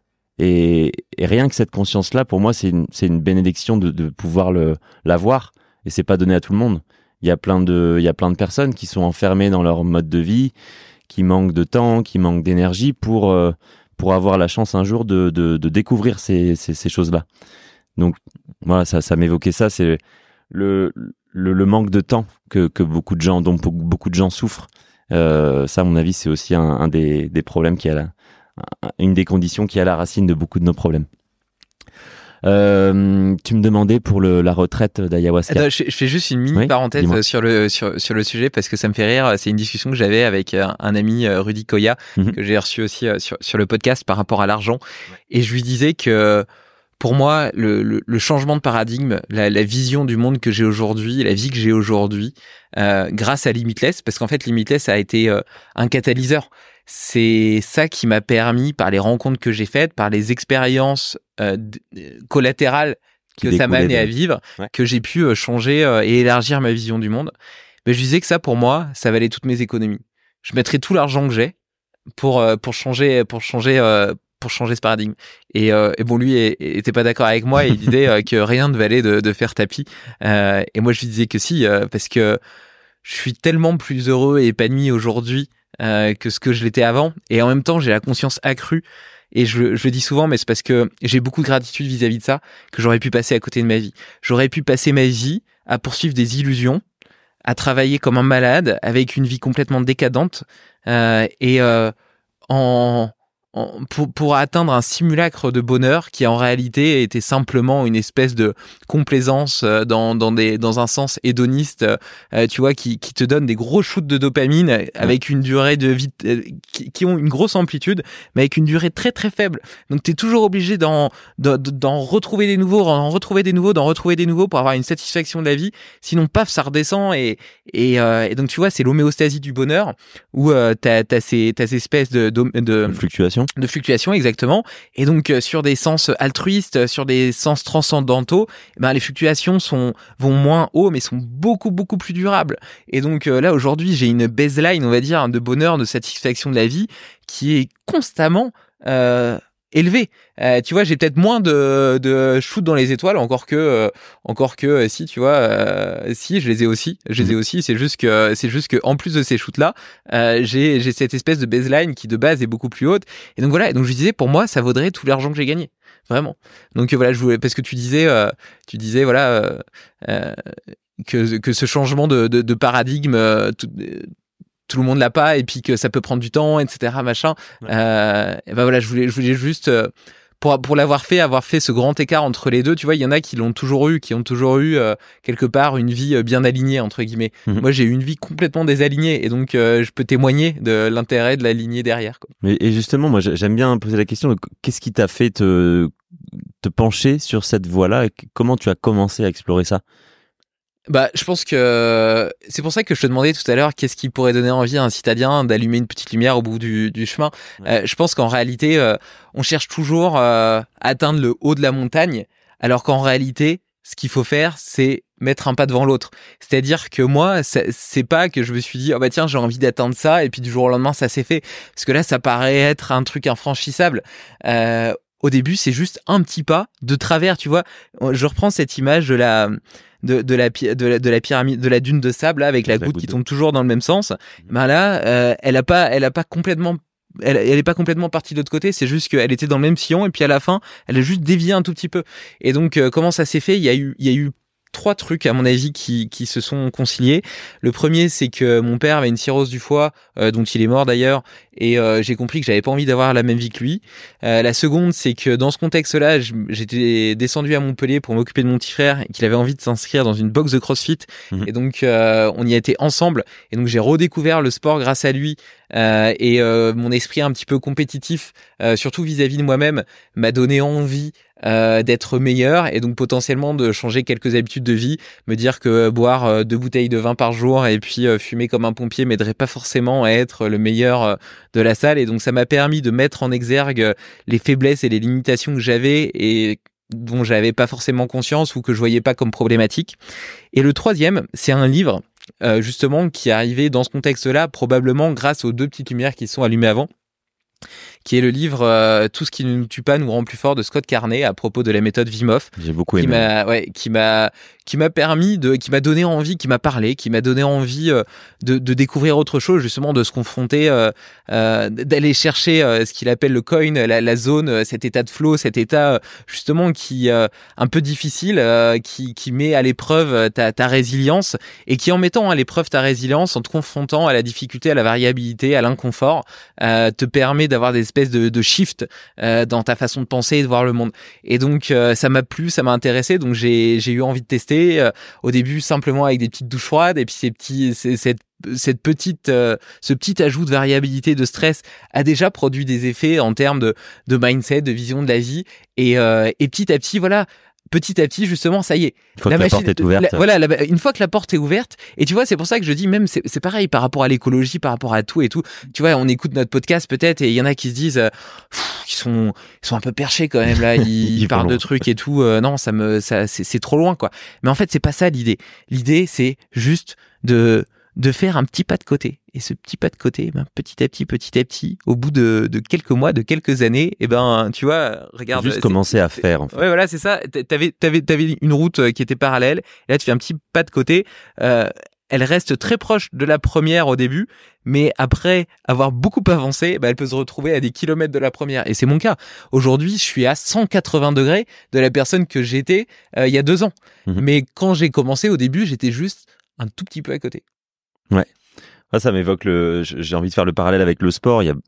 C'est vrai que je- quand je croise des gens, bah, bien souvent, rapidement, on va me demander mais comment tu t'entraînes, comment tu fais, qu'est-ce que tu fais, comment il faut faire, blablabla. Mais euh, j'ai toujours du mal à répondre à cette question parce qu'en fait, moi, ce que je pense réellement, c'est qu'il y a, il y a mille façons de faire. Et en fait, ces derniers temps, ma première réponse maintenant, c'est fais, fais-le. Euh, commence à faire. Euh, j'ai fait beaucoup de musculation dans ma vie, j'en fais toujours. Et on te demande souvent, alors combien de répétitions, combien de séries, ta ta ta ta ta ta ta. Toi, tu, ton, tu, tu, tu échanges avec Rudy Koya, donc j'imagine que c'est des sujets que, sur lesquels vous, vous discutez un petit peu. Moi, ma réponse, j'aurais tendance à dire maintenant, euh, que tu fasses 4 répétitions, 20 répétitions, 50 répétitions, juste fais-le et il y aura des changements. Et puis, de toute façon, c'est pas forcément euh, euh, l'objectif à la fin qui est important. C'est, c'est, c'est comme on dit, hein, c'est le processus. Donc, fais-le, vois ce qui se passe, expérimente. Et, et voilà. Alors, c'est vrai que c'est facile à dire. C'est facile d'avoir cette approche-là quand tu as déjà une pratique de 10, 15 ans derrière toi, euh, pendant laquelle forcément tu seras rentré dans certains dogmes et tu auras mis en place des, routines très particulières, très cadrées pour t'y tenir. Euh, et c'est important de, passer par ces phases-là. Mais au final, euh, maintenant, ce que je me dis, c'est fais quoi que tu fasses, fais-le, et puis, puis ça donnera, ça portera des fruits. Quels seront ces fruits, je ne sais pas, mais essaye et tu verras quoi. Ouais, mais après, je pense qu'effectivement, tu peux avoir cette vision-là après euh, plusieurs années de pratique parce que euh, parce que t'es passé par plusieurs dogmes. En fait, je pense que quand tu, ouais, tu vois, je me souviens justement quand je faisais du CrossFit euh, ou même après avec la muscu et tout, je cherchais la diète idéale, qu'est-ce que je devais manger, comment je devais m'entraîner. J'ai lu plein de trucs euh, sur tous les sujets, puis j'avais peur de mal faire. Alors j'avais envie qu'il y avait qu'il y ait des gens qui me rassurent sur le fait que je faisais bien. Euh, et avant de pouvoir dépasser tout ça, tu vois. Et maintenant, je suis capable d'être mon propre coach. Euh, je sais comment euh, je dois manger euh, par rapport à moi-même. Je mhm. sais comment je peux m'entraîner, etc. Et, et sans avoir peur de, de, mal faire ou sans avoir peur de perdre ou d'être le moins efficace, moins optimal. Et, et, justement parce que je pense qu'il y a eu un changement de paradigme aussi dans le sens où aujourd'hui j'apprécie le chemin plus que le résultat. Et d'ailleurs, je pense que c'est important au début d'avoir un objectif et, et c'est normal, tu vois, de, de se fixer, ouais, de se fixer un objectif objectif, une ambition et puis de, chercher à l'atteindre, euh, même si tu apprécies le chemin par ailleurs, euh, parce que euh, c'est ça qui te c'est ça qui, qui, guide qui guide tes pas d'une certaine façon. Mais d'un autre côté s'il y a que ça eh ben tu peux être que déçu parce qu'une fois que tu l'as atteint après tu vas faire que te dégrader. Par exemple tu parlais de musculation tout à l'heure. Eh ben au bout d'un moment tu vas atteindre euh, ton maximum, le maximum de ton potentiel, en tout cas naturel si tu te dopes pas. Mhm. Puis après tu vas vieillir naturellement et donc ton potentiel il va se faire que se dégrader. Donc s'il y avait que ton objectif initial qui t'intéressait, eh ben après t'es condamné à être malheureux. Forcément déçu. Ouais. T'es condamné à, à, te voir dépérir. D'ailleurs, tu vois, quand j'ai commencé à m'entraîner là pour la Spartan Ultra, euh, et du coup, je faisais avant, euh, je faisais plus de plus de sport de force, mais enfin, j'ai toujours essayé d'avoir une pratique assez holistique. Moi, mhm. j'ai toujours une vision. Euh, mon mon objectif euh, fondamentale, c'était la polyvalence.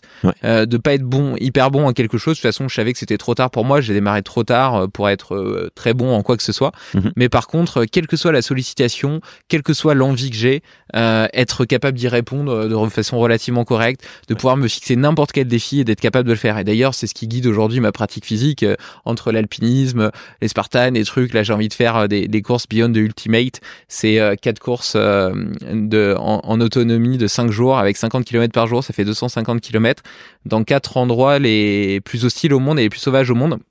Donc il y a un désert, le cercle, le polaire arctique, euh, le désert de Namibie, euh, la jungle amazonienne et puis euh, les montagnes du Kazakhstan. Magnifique. Enfin et donc et, voilà. Enfin bref, ça c'est ce qui caractérise mon ambition dans le dans le sport. Ça a toujours été ça. Et, et je sais plus où j'en étais parti à la base. Et oui, si. Donc à ce moment-là, je faisais plus de plus de muscu. Et, euh, et donc j'avais un meilleur physique euh, esthétique, on va dire, euh, que, que celui de maintenant. Et, et quand j'ai commencé à m'entraîner pour l'ultra, je me suis dit, euh, bah, j'ai pas envie de continuer la, la muscu en parallèle parce que je sais que je vais, je vais forcément, en faisant plus d'endurance, devenir moins bon. Et donc j'ai pas envie sur mes référentiels de me, de me voir dépérir. Voilà, parce qu'il y aurait de la frustration. Donc j'en ai profité pour explorer un nouvel outil. Et donc ça a été pour moi l'occasion d'explorer Strong First, euh, donc euh, la pratique avec les kettlebells. Et donc là, c'était pas les mêmes référentiels. Je partais euh, de, enfin du niveau presque zéro, même si j'avais fait un peu de kettle avec le CrossFit. Je partais plus ou moins du niveau zéro. J'avais pas de référentiel, donc je faisais que progresser. Mhm. Et donc euh, et donc j'ai pu j'ai pu progresser sur l'endurance et en même temps continuer à garder une dimension de force qui en plus transférait bien pour la préparation de la, des Spartans parce que ça travaillait bien le grip, l'explosivité euh, la charnière de hanche, la stabilité d'épaule, autant de choses qui sont hyper intéressantes euh, pour euh, pour passer les différents obstacles. Mhm. Donc, donc ça faisait sens aussi, tu vois, dans, dans, la logique. Mais, mais si j'avais continué la muscu, voilà, tu vois, je me, je me serais vu, je me serais vu je me serais vu dépérir. Je pense que ça aurait pu être frustrant pour moi. Et, et d'ailleurs, tu vois, dans cette dans cette vision de la polyvalence, j'aime beaucoup cette image qui vient de l'animal exubérant, d'animal mosaïque. En fait, dans l'animal exubérant, il dit qu'il y avait deux types d'hommes. Il y avait les hommes qui vivaient dans les plaines euh, et donc qui était extrêmement fort en endurance parce qu'il devait courir parfois pendant euh, des dizaines de kilomètres mhm. pour aller euh, trouver de la nourriture, chasser, etc. et puis il y avait les hommes des plutôt des jungles qui eux montaient aux arbres pour aller choper des singes, des fruits, des choses comme ça. Et donc ils avaient beaucoup moins besoin d'endurance parce qu'ils couraient beaucoup moins, mais par contre ils avaient besoin de beaucoup plus de force. Et et, et donc et puis après donc il s'est avéré que euh, ben, il y avait des hommes qui ont commencé à évoluer, à migrer et donc à vivre un peu dans les deux milieux. Et donc euh, ceux qui vivaient dans ces deux milieux, euh, il les appelait les animaux mosaïques mhm. parce que ils étaient à la fois capables de force et d'endurance. Et moi, pour moi, c'est c'est mon idéal. Et en Angleterre, aux États-Unis, c'est un mouvement qui est qui je pense à donc ça s'appelle pas animal mosaïque ça s'appelle athlète hybride euh, mais qui fait plus écho euh, qu'en France où on est quand même très cloisonné. Ouais. et euh, et je trouve que tu t'es plutôt l'expression de ça parce que tu as fait beaucoup de muscu, mais à côté, euh, tu, euh, je t'ai vu euh, quand on a fait le petit atelier d'initiation à l'hébertisme au Festival du potentiel humain de Pierre Dufresne, où tu étais capable d'agilité, tu, tu montais à, super bien aux arbres, tu sautais avec précision, t'escaladais, tu lançais des trucs, tu nageais, tu courais, tu avais un bon cardio. donc, tu as quand même réussi à développer toutes tes habilités, toutes tes qualités. Comment est-ce que tu as cultivé ça au cours de, ta vie et comment est-ce que et qu'est-ce que tu réponds à ceux qui disent euh, ben la seule façon d'être bon à quelque chose c'est de s'hyper spécialiser Wow, c'est beaucoup de choses, beaucoup beaucoup de choses. Ça me, ouais, c'est des sujets qui me passionnent. Alors comment j'ai, comment ça s'est passé euh, sur mon chemin personnel pour euh, développer cette polyvalence? J'ai eu toute une première partie de ma vie où mon père m'a mis au sport très très jeune. Je pense que je faisais déjà trois quatre sports différents en club à l'âge de 4-5 ans. du judo, du foot, du tennis, du. J'ai vraiment touché à plein plein de choses. Il y a, je sais il n'y a pas beaucoup de sports que j'ai pas essayé. Euh, ça, c'était la première partie de ma vie. Et puis, euh, je dirais vers l'âge de 14-15 ans, j'ai commencé à avoir envie de me développer sur le plan euh, plutôt euh, physique. En fait, je, quand je me regardais dans le miroir et que, par exemple, je me comparais à mon grand frère qui qui est plus grand que moi, plus costaud que moi de base, bah j'avais, j'ai eu envie de me développer musculairement, physiquement, d'être plus, de développer ce, côté un peu plus imposant. Donc je me suis un petit peu tourné vers la pratique de la musculation, voilà, pour développer ça. Et j'y ai pris goût à tel point que pendant plusieurs années, ça a été quasiment ma pratique, une pratique exclusive de la musculation. Alors toujours avec cette, euh, ce goût pour euh, pour euh, les pratiques physiques quelles qu'elles soient. Donc j'ai toujours à côté de la musculation joué à plein d'autres sports. Mais c'est vrai que je me suis quand même vachement spécialisé là-dedans et et à un moment donné, bon, ça m'a, ça m'a conduit à me blesser au niveau du dos. J'ai été diagnostiqué de deux hernies discales. Euh, ce qui m'a d'ailleurs, euh, c'est marrant hein, de toujours constater que les, les épreuves et les, les, les, coups durs de la vie en fait peuvent te, te, te, à quel point elles te font grandir. J'ai rencontré un ostéo qui m'a ouvert la porte vers euh, vers Verisme TV, vers euh, des gens comme Thierry Casasnova. J'ai commencé à explorer d'autres voies et à découvrir plein de choses, à expérimenter plein de choses. Mais donc en tout cas au niveau sportif, tu relis, tes blessures euh, à la pratique euh, de mouvements comme le soulevé de terre, euh, le squat? Complètement, complètement. J'ai répété semaine après semaine. j'avais mis mon soulevé de terre dans ma séance de dos et j'avais mis mon squat dans ma séance jambes forcément. Donc c'est-à-dire que deux fois par semaine, j'avais une grosse sollicitation lombaire. J'ai des, des membres inférieurs assez longs. donc plutôt une grosse sollicitation postérieure sur ces mouvements-là de, de squat et de soulevé de terre. Euh, vu mon implication dans la pratique, j'étais arrivé à des charges qui pour moi euh, sont quand même par rapport à mon poids de corps et ma constitution étaient relativement importantes. Euh, j'étais arrivé au squat à 150 kg avec euh, une belle amplitude, un soulevé de terre à quasiment 200 kg. Voilà, je pèse, je pèse 70 kg, donc c'est quand même des belles charges. Et semaine après semaine, euh, voilà, j'ai commencé à avoir des petites douleurs en bas du dos. Je me disais que c'était juste des douleurs musculaires euh, normales dues à la pratique. Et en fait, un jour, ça, ça n'a pas été du tout. Euh, j'étais scotché par terre, je pouvais plus poser le pied par terre. J'étais passé des examens et, et j'avais deux hernies discales et une troisième en cours de route avec une protrusion discale assez importante. Et donc euh, voilà, ce, ce, premier truc, bah, ça me fait dire que l'hyperspécialisation et la pratique à fond dans un domaine, bah voilà, ça peut amener à ce genre d'écueil qui quand même aurait pu euh, aurait pu aller un petit peu plus loin que ça. Et donc c'est pas c'est pas cool à l'âge de 25 ans d'avoir déjà des handicaps euh, pareils. Donc sa première grosse remise en question. Après, je me souviens aussi, euh, donc plus, plus jeune, j'avais pas encore touché à la musculation. J'ai fait un peu de gymnastique, j'ai fait beaucoup de parcours aussi en, en autodidacte avec des amis. On était arrivé vraiment où on commençait à bien bien s'amuser dans cette pratique-là. Et donc à l'époque, je faisais des saltos arrière de murs de 3-4 mètres de haut, je ratterrissais sans problème, aucune douleur au tendon, euh, enfin les, voilà, euh, les chocs, tout ça, j'encaissais nickel. Et après une pratique de musculation quasiment exclusive, je me suis remis un petit peu à vouloir jouer à ces trucs-là et je me suis rendu compte que merde, mais ça coinçait de partout quoi. Quand je faisais une roue, j'avais les adducteurs qui tiraient, j'avais l'impression que ça allait se déchirer quoi. Je me suis dit mais ça ça va pas.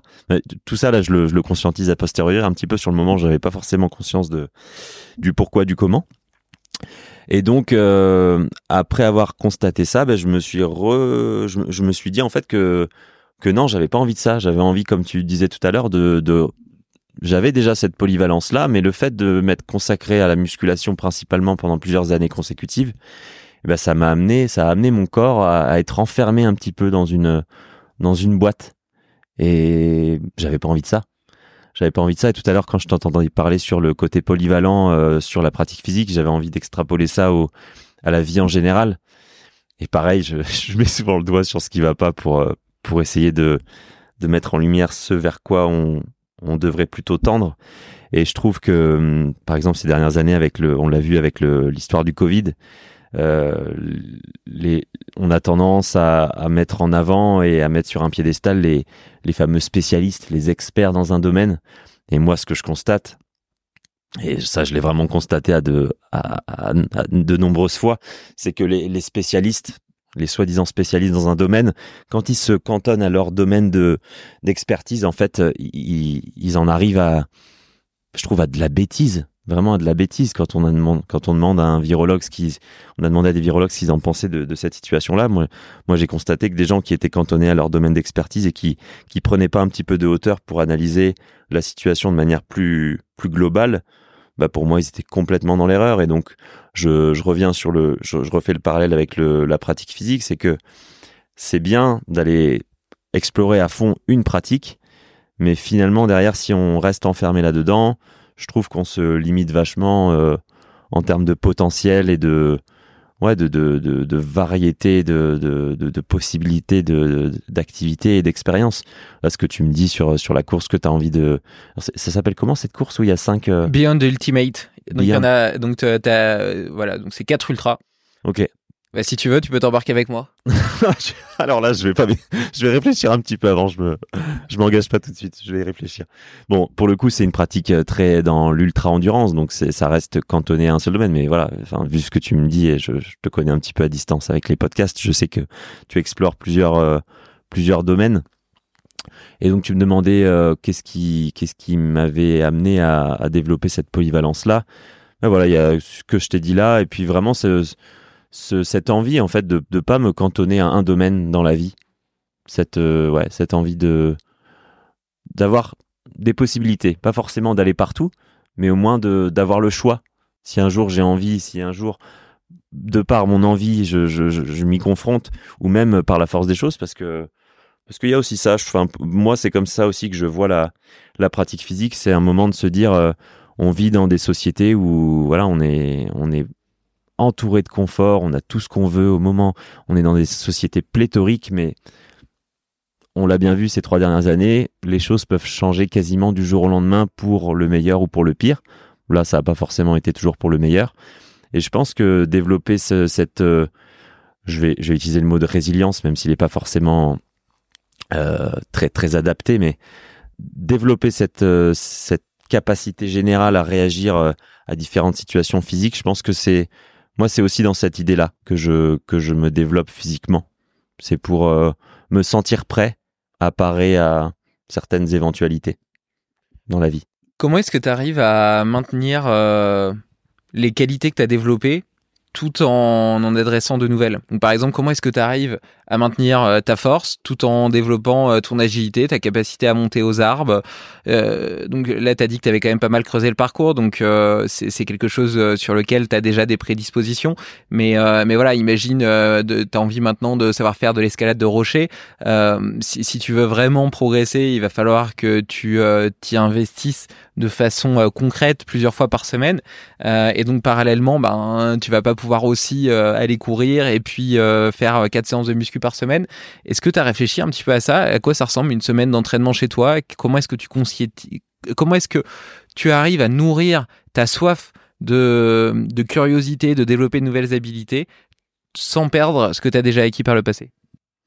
Alors c'est une question que je me pose beaucoup en ce moment parce que je suis en train de de lutter un petit peu. J'avoue que je lutte avec ça. C'est, euh, je suis arrivé à un certain un certain niveau dans certaines pratiques, notamment la musculation et puis sur un plan esthétique, je dois le dire.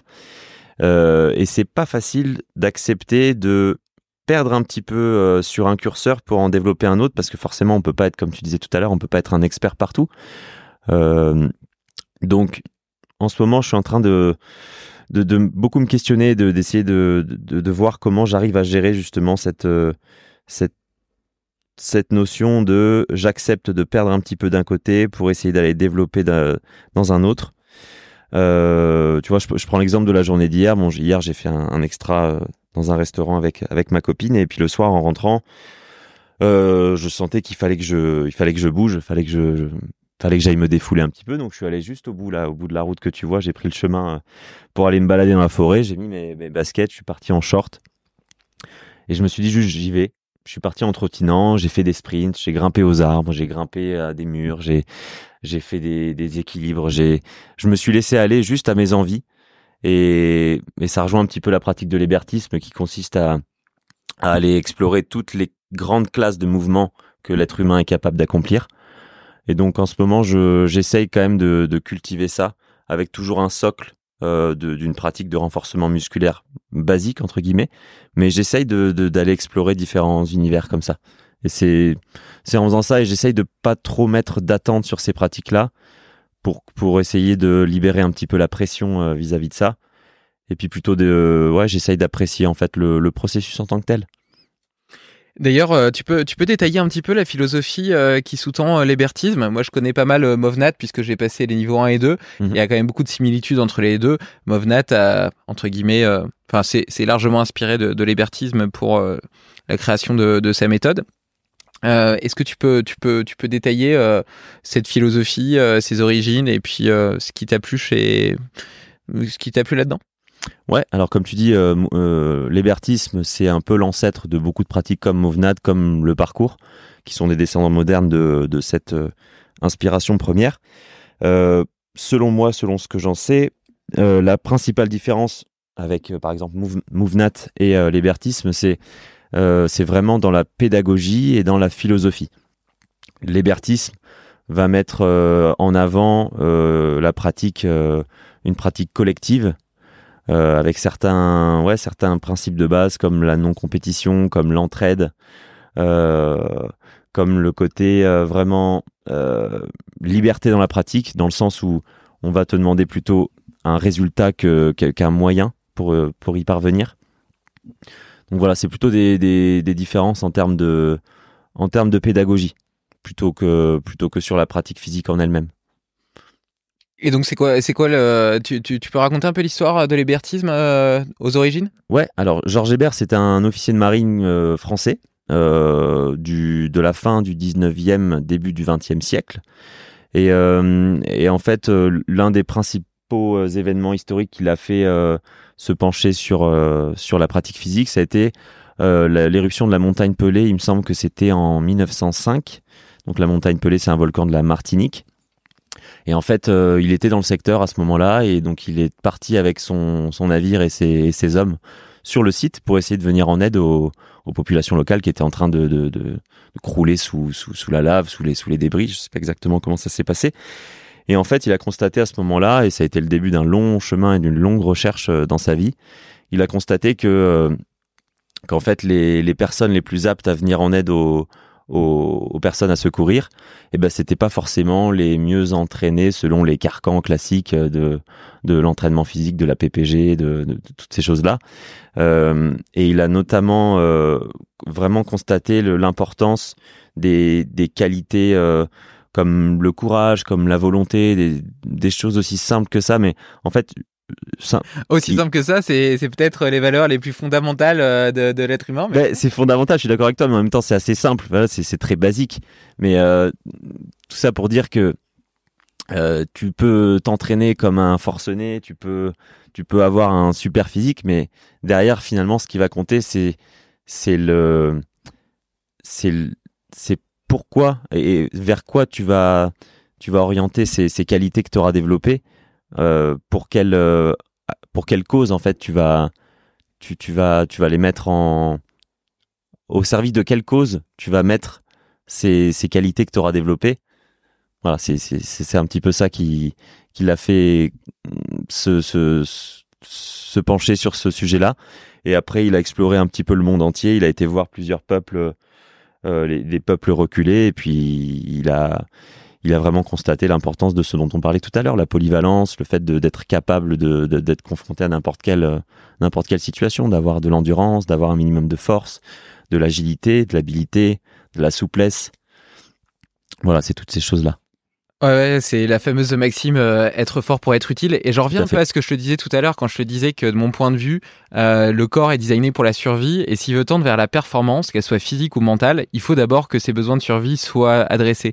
Et ces besoins de survie, on pense euh, bien sûr aux besoins physiologiques, mais je pense que les besoins de sécurité sont tout aussi importants.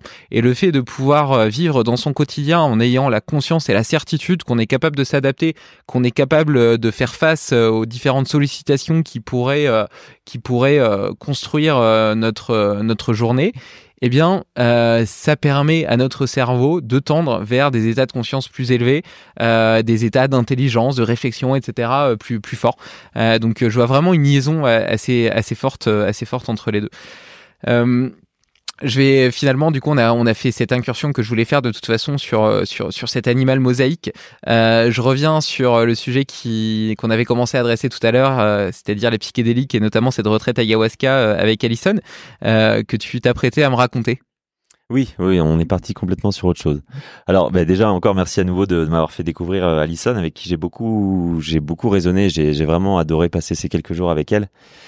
Euh, L'ayahuasca, c'est quelque chose dont j'avais déjà entendu parler un petit peu et, euh, et je pense un petit peu comme toi, j'ai un côté, euh, quand je rentre dans quelque chose, j'ai un côté assez, euh, j'aime bien aller voir au bout, un petit peu extrême, on va dire. Et c'est vrai que j'allais un petit peu vers ça aussi pour le côté, j'avais envie j'avais envie d'un voyage, quoi. J'avais envie de partir loin j'avais envie d'une grosse expérience. C'est vrai que j'ai été attiré, peut-être, je crois que tu avoir entendu parler de, de, de, certaines drogues que tu as pu utiliser comme euh, de manière récréative euh, dans ta jeunesse. J'ai eu aussi ce, ce côté-là où j'ai exploré certains excès. Euh, et donc j'allais un petit peu vers l'ayahuasca avec ce, ce côté-là de moi. Euh, moi, ce qui m'a beaucoup, beaucoup marqué, ça a été l'expérience du bouffo. Je sais pas si tu as essayé le bouffo. Ouais. ouais. Euh, personnellement, ça a été, ça a été vraiment extrêmement puissant. Alors, les bénéfices que j'en tire maintenant, je, je, c'est compliqué de, de, de, mettre des mots là-dessus, mais ça a été vraiment, euh, j'ai vécu ça comme une, comme une petite mort, vraiment. Sur le moment, quand j'ai, quand j'ai tiré sur cette, sur cette petite pipe là, euh, j'ai pris peur. Heureusement qu'Alison était là pour me guider, pour, euh, pour m'aider à partir un peu plus sereinement, mais c'était vraiment j'étais terrorisé en fait sur le moment. Je me souviens de, de, partir, de me dissoudre complètement, à la fois physiquement et mentalement. Euh, j'ai eu l'impression de d'exploser, mais comme euh, comme une espèce de bombe nucléaire et de, me retrouver dans un espèce de cosmos, un néant. Je, c'est très difficile de, mettre des mots là-dessus. Et après, quand je suis revenu à moi, de passer par des états d'extrême bonheur et d'extrême tristesse avec des, des pleurs extrêmement profonds comme j'avais jamais eu et puis en même temps euh, des, des, rebonds de, de, joie intense. Et puis après, quand j'ai pu me, me relever, me remettre sur mes pieds et puis euh, interagir avec les gens, parce que au moment où j'ai j'ai pris cette substance, le bouffo, il y avait des gens qui étaient présents dans la pièce, mais qui ne consommaient pas, qui étaient juste là pour s'imprégner de l'énergie de, de l'expérience des autres. Et je me souviens vraiment avoir vu et avoir senti la connexion du cœur avec le cœur des autres. Je me souviens de, de voir comme un, un, filament de lumière et d'énergie entre moi et les autres. Et ça, c'est, on entend, on, on entend souvent hein, euh, que tous les, les, êtres de ce monde sont liés. Euh, on entend beaucoup parler ces dernières années de physique quantique. Il y a tout un tas de, de domaines qui, qui, commencent un petit peu plus à explorer ça. Je sais que tu as été très touché aussi par la, la conférence de Pierre Etchart et notamment la partie sur le, sur le système nerveux euh, intracardiaque. Intracardiaque, tout à fait. Et le fait que, que de ce système nerveux intracardiaque émane un, un champ magnétique beaucoup plus vaste que celui, par exemple, du cerveau qui pourtant contient beaucoup plus de, neurones, etc. Euh, et c'est vrai que le vivre comme ça, le sentir vraiment dans sa chair, bah, c'est toujours beaucoup plus, beaucoup plus riche que de juste le lire sur un bout de papier. Quoi. On parlait tout à l'heure de l'importance de, enfin, le côté intéressant d'avoir accès à toute une connaissance euh, théorique, les podcasts, les bouquins, etc. Mais passer à la passer à la pratique sur ces choses-là, c'est c'est tellement plus riche et tu tu en, retires tellement plus de de sagesse que le fait d'avoir vécu ce truc-là, je c'était vraiment très très puissant, très intéressant de voir cette connexion directement plutôt que celle qu'on qu'on doit imaginer un petit peu au quotidien quand on a ça en tête. Évidemment, je sais qu'on est en, là, on discute, on est en lien par la parole et on est certainement en lien par beaucoup d'autres choses. Mais là, avec sous, sous cette substance de, du crapaud, là, d'ailleurs, c'est hallucinant comment, pourquoi, d'où ça sort ce, ce, truc. Euh, le fait de le voir physiquement, avec mes yeux, de voir un trait de lumière comme ça entre moi et toutes les autres personnes dans la pièce, ça a été euh, extraordinaire. Mais euh, ça rejoint un petit peu ce que tu disais tout à l'heure avec euh, cette image euh, des traces de ski et la capacité des psychédéliques à créer de, de, nouvelles voies, de nouvelles connexions qui étaient inexistantes auparavant. moi, tu vois, je suis quelqu'un d'extrêmement cartésien. je crois pas du tout au mystique. J'ai du mal avec les, les, choses que je peux pas toucher, pas expliquer, qui sont pas tangibles.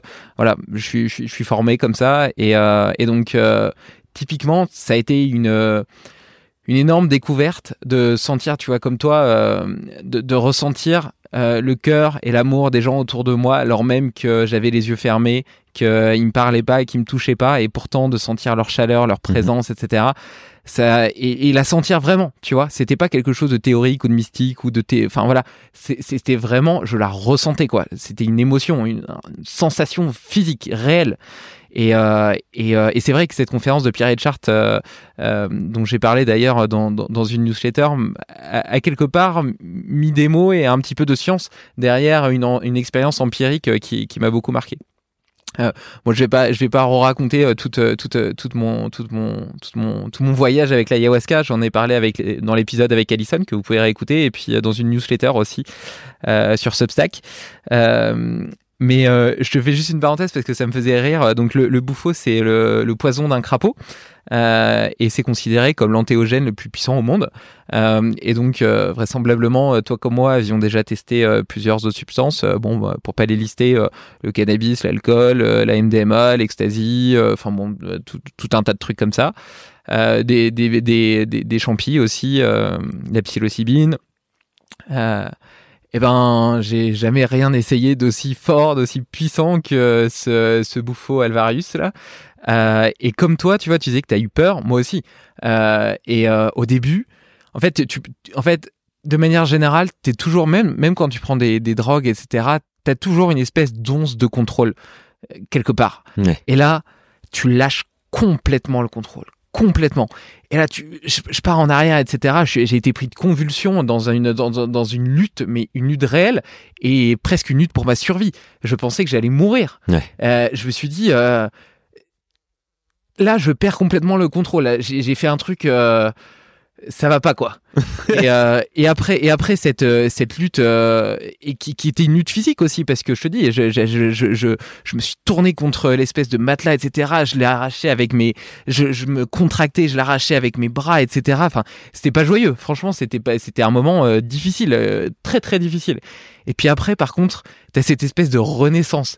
Ouais. là là t'es dans le dans l'immensité, dans le, dans le, dans le cristallin, dans le pur, tu vois, et euh, vraiment dans un, dans un état de, de, de, de, de plénitude tellement infini, euh, ton ego s'est dissous, euh, tout s'est dissous, plus rien n'existe quelque part, hein, tout n'est plus que qu'énergie. Euh, enfin, et, d'ailleurs, ça m'a fait rire et je me souviens l'avoir déjà raconté, mais après une demi-heure, parce que ça dure pas très très longtemps les effets, j'ai senti mon, mon mental qui revenait qui Mhm. essayait d'analyser, euh, qui était en train de se demander euh, est-ce que tu es encore défoncé là ou pas? Euh, Et là, et là, le fait de le senti- ressentir cette voix qui revient m'a permis de prendre conscience que pendant une demi-heure, il avait disparu. Ouais. Et là, j'étais là en train de lui dire non, dégage, laisse-moi tranquille, je suis bien là, laisse-moi, laisse-moi tranquille. Et le fait de réaliser que euh, mon ego quelque part est quelqu'un de et a une importance. Hein, je suis pas du tout en train de dire qu'il faut le dissoudre, mais quelqu'un de différencié de moi qui a pas que mon ego, qui a aussi ma conscience entre guillemets, et que ce sont deux choses. Et ben euh, ça, a ça aussi été un learning euh, assez puissant. Ouais, c'est très puissant ça. Bah ça c'est l'une des, il me semble, il y a une liste hein, de, il y a des, caractères, des caractéristiques communes à toutes les expériences psy- psychédéliques, aux voyages psychédéliques. Et euh, j'ai parlé d'une première tout à l'heure, c'est le côté ineffable, le fait de de pas pouvoir de manquer de mots pour mettre, euh, pour poser, enfin pour décrire l'expérience qu'on a eue. Et il y a aussi ce côté de, de caractère égolytique, le fait de, de dissoudre cet ego qu'on qui est là, qui est présent. Enfin, c'est c'est comme ça en fait. Et il est important. Il faut pas chercher à le, à le supprimer. De toute façon, c'est pas possible. Mais c'est vrai que pendant un temps, le, le faire se taire, bah, ça peut permettre d'apporter des réponses. En tout cas, c'est une expérience qui est vraiment intéressante. Alors, je, je- il s'agit pas ici de conseiller à tout le monde de faire ça, parce que à chaque fois, moi, je trouve que quand on, on rend accessible une pratique euh, à une masse, bah forcément, il va y avoir des peut-être des travers qui vont en ressortir, mais quand on pose vraiment une conscience dessus et que on fait pas ça comme ça à la va-vite, euh, moi, je pense qu'il y y a pas mal de, de choses à en, à en retirer. Ouais, je pense aussi. Et puis là, là, on parlait du bouffo, mais même l'ayahuasca de façon générale, moi, ça m'a permis justement de reconnecter à mon enfant intérieur, de laisser tomber cette armure de fer blanc que je portais depuis euh, des années sans m'apercevoir euh, qu'elle pesait aussi lourd, euh, de me connecter justement à, l'amour des autres, de découvrir des gens et au profil extrêmement varié qui se sont révélés aussi suite à cette expérience. Je me souviens d'un gars qui était alcoolique, qui, enfin voilà, ça faisait dix ans qu'il buvait du matin au soir, et là pendant deux jours ou trois jours, il a pas bu une gou- goutte d'alcool, et il nous a dit en pleurant, c'est la première fois depuis dix ans que je suis capable de passer trois, jours sans boire une goutte d'alcool, et je suis heureux. Et il en pleurait tellement ça a changé sa vie, tu vois. Enfin, c'est des, c'est des C'est trucs, merveilleux, euh, ouais. c'est des trucs puissants.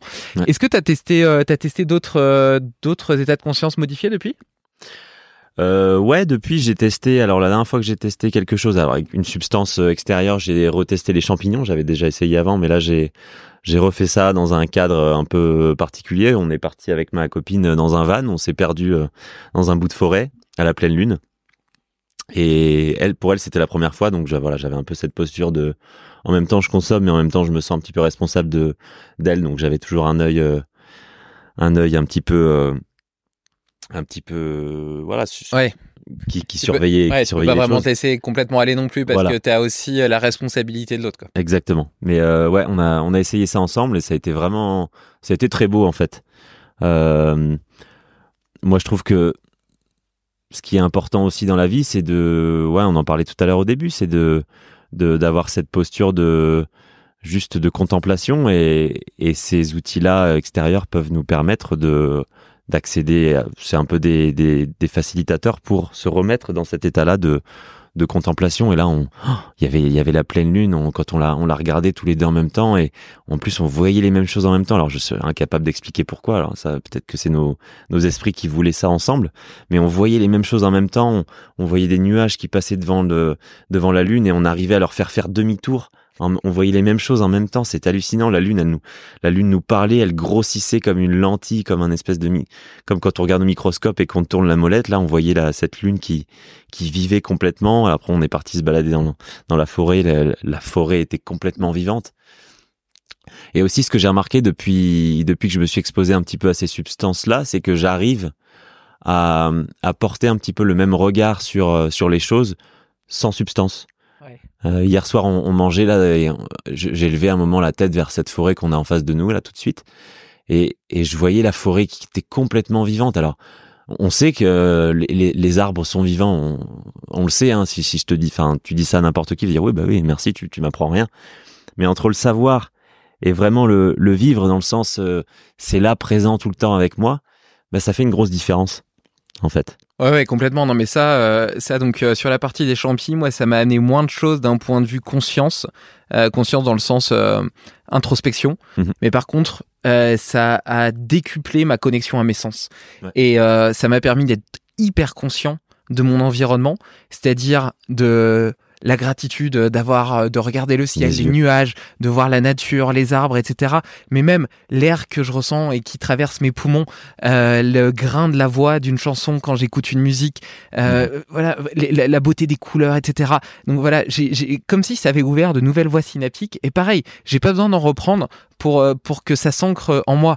Et donc quand je me promène dans mon quotidien, plutôt que de traverser mes journées sans les voir passer, eh ben j'ai l'impression d'avoir une une, une conscience, une observation, une, une connexion à, à mon environnement direct, quel qu'il soit, et une gratitude du coup pour, euh, pour celui-ci euh, beaucoup plus forte. Ça ferait un petit peu l'effet finalement d'un comme d'un d'un stabilo, d'un surligneur. Ouais, c'est Les ça. phrases, les mots, les, les choses seraient déjà là, mais ces, ces outils permettent de, de surligner les choses en fait. Et après, une fois qu'on les a surlignées une fois, bah t'as pas besoin à chaque fois que tu vas rouvrir ton bouquin de reprendre le surligneur et de le resurligner. Là, je suis en train de lire Les lois naturelles de l'enfant de Céline Alvarez. C'est un bouquin que Salomé m'a m'a prêté, qu'elle avait dans sa dans sa bibliothèque, qu'elle a lu il y a trois ans, et elle avait stabiloté plein de choses. Et là, je suis en train de relire le truc et le voilà le, le, le coup de stabilo, il est toujours là, même si c'est un petit peu atténué. Donc, je trouve que c'est- ouais, c'est intéressant de voir ces outils-là comme euh, peut-être comme des surligneurs en fait. J'adore la métaphore. Du coup, euh, ça fait deux heures qu'on discute euh, et donc euh, j'ai quelques petites questions de fin que j'ai changées il y a, a, peut-être 5-6 épisodes. Donc la première, c'est est-ce que dans ta journée, il y a, y a trois choses que tu fais, trois routines, trois habitudes qui te permettent d'exprimer pleinement ton potentiel, qui sont vraiment importantes pour toi? Trois choses. Hum, la première, très classique, que bon nombre de tes invités ont déjà préconisé, c'est le l'exposition au froid. Donc euh, la douche froide, c'est le plus simple.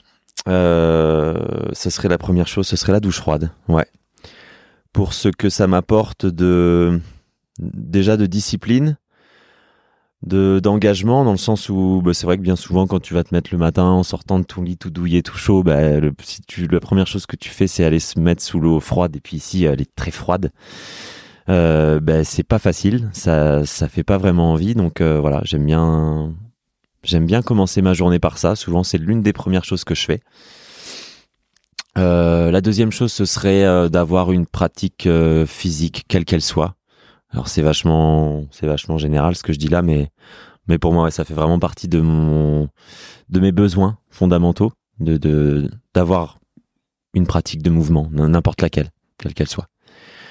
Et puis pour finir, la troisième, quelque chose qui me met en joie tous les jours en ce moment, quand je, en tout cas quand je suis ici au chalet, c'est tout simplement d'aller arroser mes plantes, d'aller faire le tour de mon jardin et puis de voir comment ça pousse, de voir euh, la richesse, la diversité, les Ouais, juste d'aller faire le tour de mon jardin pieds nus et puis de mettre un petit coup d'eau euh, à toutes mes petites plantations. Alors on a parlé un peu plus tôt de minimalisme. Euh, Est-ce que pour autant il y a un objet que tu as acheté récemment, ou même moins récemment d'ailleurs, et qui a changé ton quotidien? Alors, un objet qui a changé mon quotidien.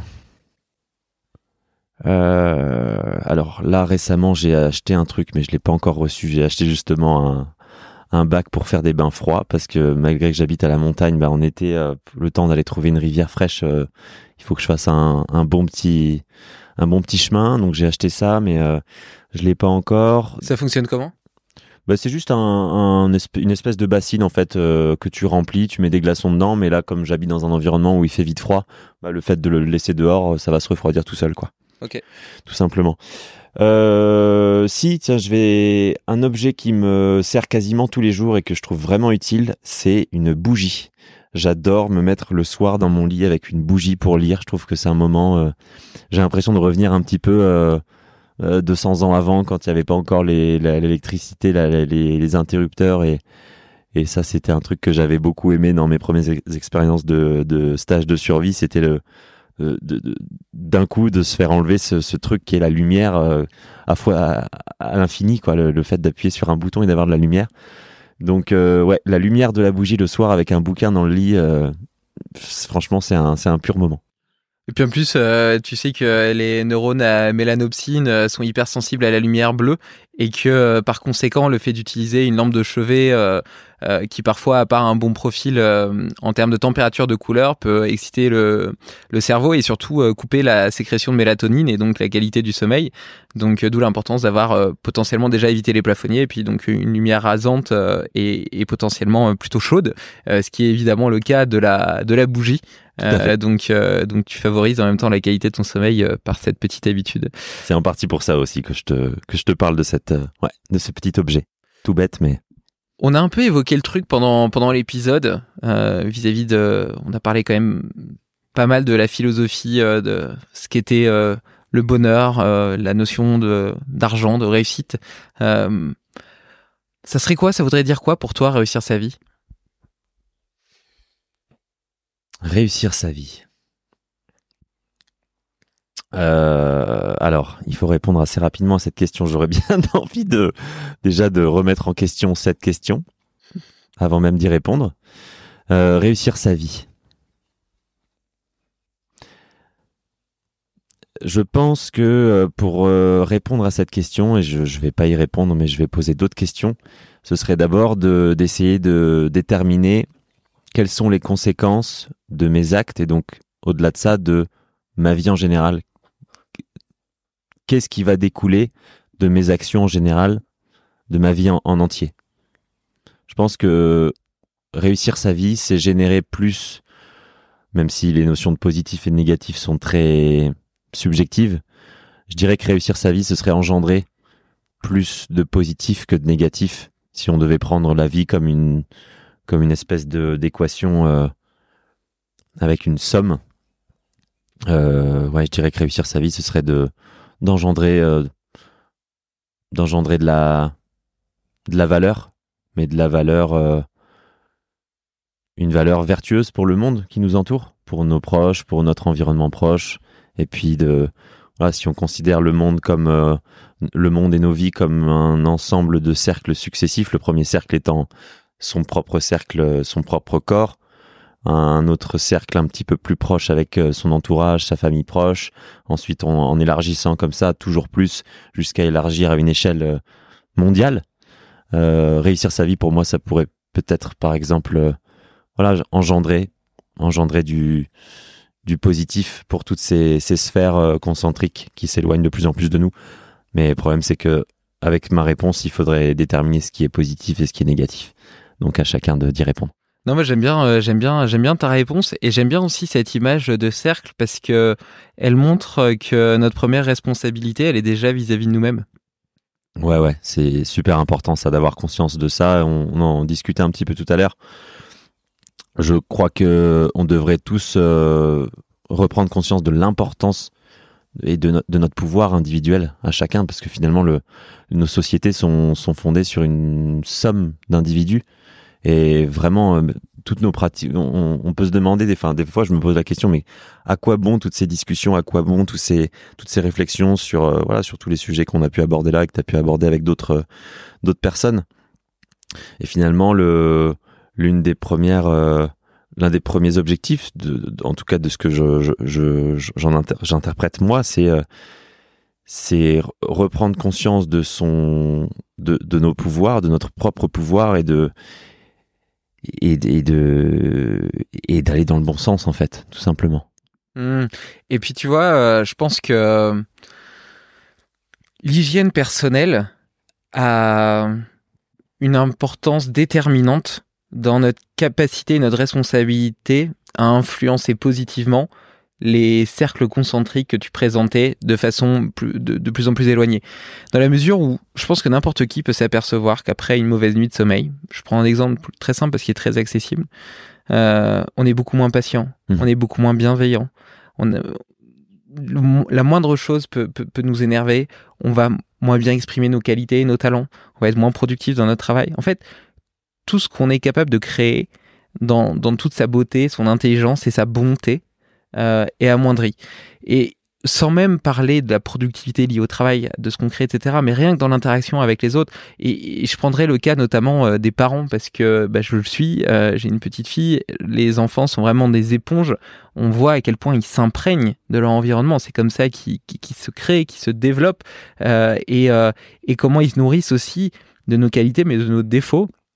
Eh ben, on a une responsabilité vis-à-vis d'eux, entre guillemets, d'être patient, d'être bienveillant, de leur montrer, leur donner l'exemple, de voir ce qu'on aimerait se développer chez eux en termes de, de, valeur et de qualité. Là, je parle pas de compétences, je parle de, de, de valeurs vraiment profondes.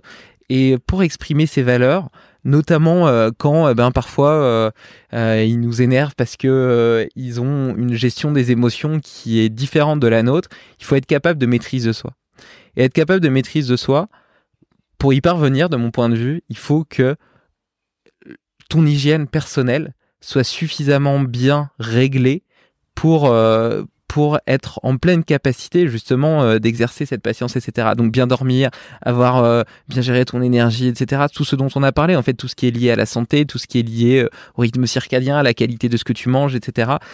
et donc là, je le montre avec l'exemple de la parentalité et donc l'impact qu'on a sur nos enfants. Mais c'est exactement pareil avec n'importe qui. Tu vois, il y a quelqu'un que tu vas croiser sur la route qui va te faire, je sais pas, une queue de poisson. Ben si si t'as pas bien dormi, tu vas tu vas lui klaxonner, lui accélérer comme un taré pour lui coller au cul lui faire peur et puis peut-être qu'il va se prendre un panneau, euh, avoir un accident et crever.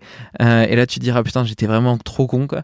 Euh, ou alors, ben si t'as bien dormi, tu, le matin, tu as été te promener dans la nature, t'as contemplé la beauté du paysage, bah tu seras apaisé et tu te diras oh le pauvre, s'il est pressé comme ça, c'est que il y a probablement une vie qui le fait chier et, et je devrais plutôt avoir compatir et avoir de l'empathie pour lui plutôt que plutôt que de la colère. Ouais, il est très parlant ton dernier exemple. Moi, je le constate souvent. C'est facile hein, d'en faire l'expérience. Il, il, suffit de prendre l'exemple d'une journée, de, de, de, regarder comment on la traverse. C'est là toute la puissance des, des, cercles vicieux et des cercles vertueux. C'est vrai que moi j'ai eu beaucoup de travers. Par exemple, j'ai été fumeur, il m'arrive encore de, de, fumer. Je vois si je commence une journée avec une pratique comme celle du bain froid et si je commence une journée avec une pratique qui est celle de fumer, je vois derrière toute la cascade qui en découle. Et, euh, et, et pour moi, c'est mais c'est c'est juste euh, vital à l'heure où une heure où on nous parle, on nous rabat les oreilles avec ces questions d'écologie, de, de, on va perdre notre planète, de, ça va partir en cacahuète dans tous les sens. C'est beaucoup trop loin tout ça. Il faut d'abord penser à à reprendre nos vies en main avant de penser à, prendre soin de l'extérieur Comment tu veux demander à quelqu'un de, s'intéresser à l'écologie si, si, si, si, soigne même pas son propre, sa propre écologie intérieure? C'est juste pas possible, c'est complètement... C'est que c'est dénué de sens tout ça.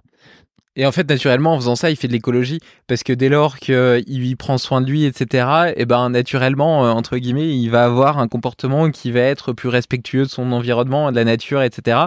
Et c'est là où il peut avoir un réel impact. Parce que euh, quand on parle d'écologie, il y, a aussi euh, une, un cours, enfin, une, une façon de réagir qui pourrait être la résignation. De se dire, hmm. euh, bah, de toute façon, c'est foutu, et puis moi, mon petit niveau, je peux rien faire.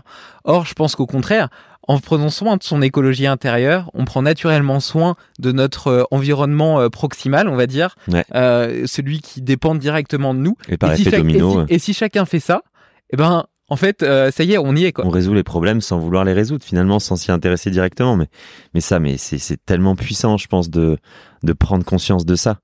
C'est ouais, ça me paraît essentiel, vraiment. Est-ce que justement tu aurais un petit défi à donner à nos auditeurs pour les 15 jours à venir qui leur permettrait euh, euh, de, faire évoluer, d'élargir leurs pensées, de, de, tracer de nouvelles lignes euh, dans la neige de leur montagne? Eh ben écoute, je vais reprendre une des réponses précédentes là par rapport aux objets. Je vais conseiller aux auditeurs pendant 15 jours ou un mois, le soir, à partir de l'heure qu'ils veulent, de se forcer à mettre le téléphone en mode avion, à le ranger dans un placard que ce soit seul ou avec leur famille, avec leur femme, avec euh, qui ils veulent, de ranger le téléphone et d'allumer une bougie, d'ouvrir un livre et voilà, d'essayer ça, voir ce que ça, voir ce que ça leur apporte. Cool. Tout simple. et euh, t'as, un livre à leur conseiller? Oh, Un livre à leur conseiller. Pendant qu'ils font ça, pour lire avec leur bougie? Euh, Alors attends, pour bien qu'ils dorment, parce que j'ai beaucoup de lectures dark, mais on va éviter. Un livre sympa. Euh, Qu'est-ce que je suis en train de lire en ce moment Oh bah ouais, tiens, je vais conseiller celui-là, j'en ai déjà parlé tout à l'heure, Les lois naturelles de l'enfant de Céline Alvarez. Parce Allez. que ça, ouais, ça s'applique aux enfants, mais ça s'applique aussi surtout. aux- Bon, c'est une- c'est des belles leçons pour euh, pour les, les adultes et pour les éventuellement les parents ou les futurs parents qui, qui écouteraient cet épisode. Ouais, et puis en plus, ça montre à quel point euh, la nature est extrêmement bien faite. Elle a pas attendu euh, qu'on réfléchisse à des tas de À pédagogie des alambiquées et hyper compliquées euh, pour, euh, pour faire beaucoup mieux que nous ce qu'elle doit faire et ce qui peut assurer sa survie. Tu l'as dit tout à l'heure, tu travailles entre 6 et 8 jours par mois en tant que dentiste. En parallèle, tu essaies euh, ou tu développes même euh, une autre activité euh, et notamment ta volonté, c'est de permettre à des citadins de vivre des expériences hors du commun, des émotions un petit peu au-dessus de la moyenne, peut-être pas au-dessus. Le mot, le mot de la, la classification est peut-être pas très bonne, mais en tout cas différente, en marge de ce qu'ils ont l'habitude de connaître. Euh, comment est-ce que tout ça se traduit, s'articule euh, Par quel type de de, de, de week-end, d'endroit euh, Comment est-ce qu'on peut travailler avec toi sur le sujet? Alors pour le moment, c'est encore en développement, mais euh, donc déjà pour ceux qui veulent un petit peu euh, regarder ce que je fais et ce que je vais proposer, ils peuvent aller sur mon Instagram qui j'ai renommé Enfor Nature, Enfor E N F O R Nature Nature. Euh, et donc à travers ce compte, bah, je vais commencer à proposer là des, séjours au chalet, en fait directement, où les gens, pour l'instant, on est encore en train de réfléchir avec mon avec ma conjointe euh, Salomé euh, sur comment, quel format on va proposer mais peut-être euh, dans un premier temps proposer aux gens de simplement venir avec leur tente et poser leur tente dans le jardin et depuis depuis le chalet partir à droite à gauche pour différentes expériences. Alors, Attends, excuse-moi, je, je fais juste une parenthèse, mais si tu t'adresses à des citadins, je pense qu'ils auront pas de temps. pas de- Bien vu. Premier problème. Euh, bon, en tout cas, euh, je vais commencer là. On, on a, on a déjà préparé quelques quelques petites choses et je vais bientôt les poster. Euh, je mettrai toutes les actualités et toutes les propositions de séjour sur euh, à travers ce compte. Euh, ça, c'est pour euh, ouais, c'est pour les activités que je vais proposer à l'avenir et puis euh, et puis et puis voilà. Pour le moment, euh, pour le moment, ce sera ce sera ça ma réponse. Cool.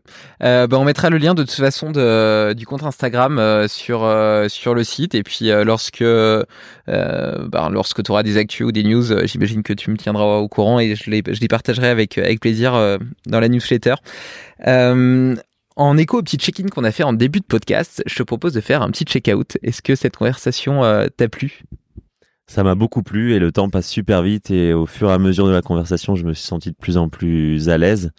C'est vrai que bah, c'est pas un exercice. J'ai déjà pratiqué une fois cet exercice-là, mais c'est pas forcément un exercice auquel je suis très habitué. J'ai parfois un peu de, de difficulté à parler de moi, Euh, donc c'est un bon exercice. Et euh, je constate encore une fois que euh, que j'avais imaginé qu'on parlait de tout un tas de choses euh, et on n'a pas parlé de ça. C'est parti dans tous les sens, mais j'ai beaucoup aimé. C'était vraiment très agréable et euh, et je suis content aussi d'avoir fait un petit peu plus ta connaissance au travers de cette conversation.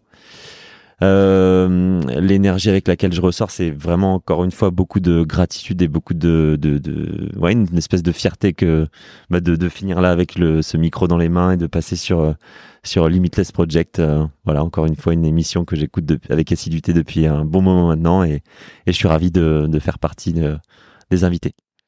Tu vois, euh, tu dis euh, ça partait dans tous les sens, euh, sauf dans celui que j'aurais imaginé à la base. Mais en fait, c'est à l'image de la vie, c'est organique, c'est en mouvement. Et euh, moi, j'ai pris beaucoup, beaucoup de plaisir à échanger avec toi. Je partage beaucoup de, de, de ta philosophie, de ta vision de la vie, du monde, des expériences que, que tu as pu faire. Et puis, j'espère qu'on aura l'occasion, tu, tu, tu, bah, tu pointais le fait et la gratitude que tu avais d'avoir fait un peu plus ample connaissance, eh bien, j'espère que ça pourra se traduire par euh, de prochaines expériences et aventures euh, ensemble. Euh, je pense qu'on est mu par la même la même volonté, le même amour pour l'exploration. Moi, je parle d'exploration du potentiel humain, mais en réalité, c'est l'exploration de la vie. Et, euh, et c'est chouette d'avoir des euh, des euh, Des compères. voilà exactement des des, des compères. Assez fous, assez barrés pour euh, pour vivre ces expériences. Donc, euh, je trouve, euh, je suis convaincu qu'on arrivera à trouver euh, quelques idées enthousiasmantes euh, pour laisser s'exprimer notre exubérance animale et puis vivre ensemble dans des, dans, des, dans des aventures transformatrices. Je me réjouis d'avance et je suis sûr que ça donnera lieu à, à des belles choses à l'avenir. Tu connais l'effet papillon? Un battement d'aile peut changer le monde. Alors si cet épisode t'a plu, partage-le autour de toi. Pour ne rien oublier, sache aussi que tu peux retrouver les meilleures citations et hacks dans l'article lié sur limitless-project.com. Enfin, j'ai une grande annonce à te faire. Le premier festival Limitless Project, réunissant les invités et auditeurs pour des conférences passionnantes, des ateliers exubérants et des rencontres hors du commun, aura lieu le week-end du 15 septembre 2023. Tu peux déjà booker la date, ce sera un moment magique. Belle journée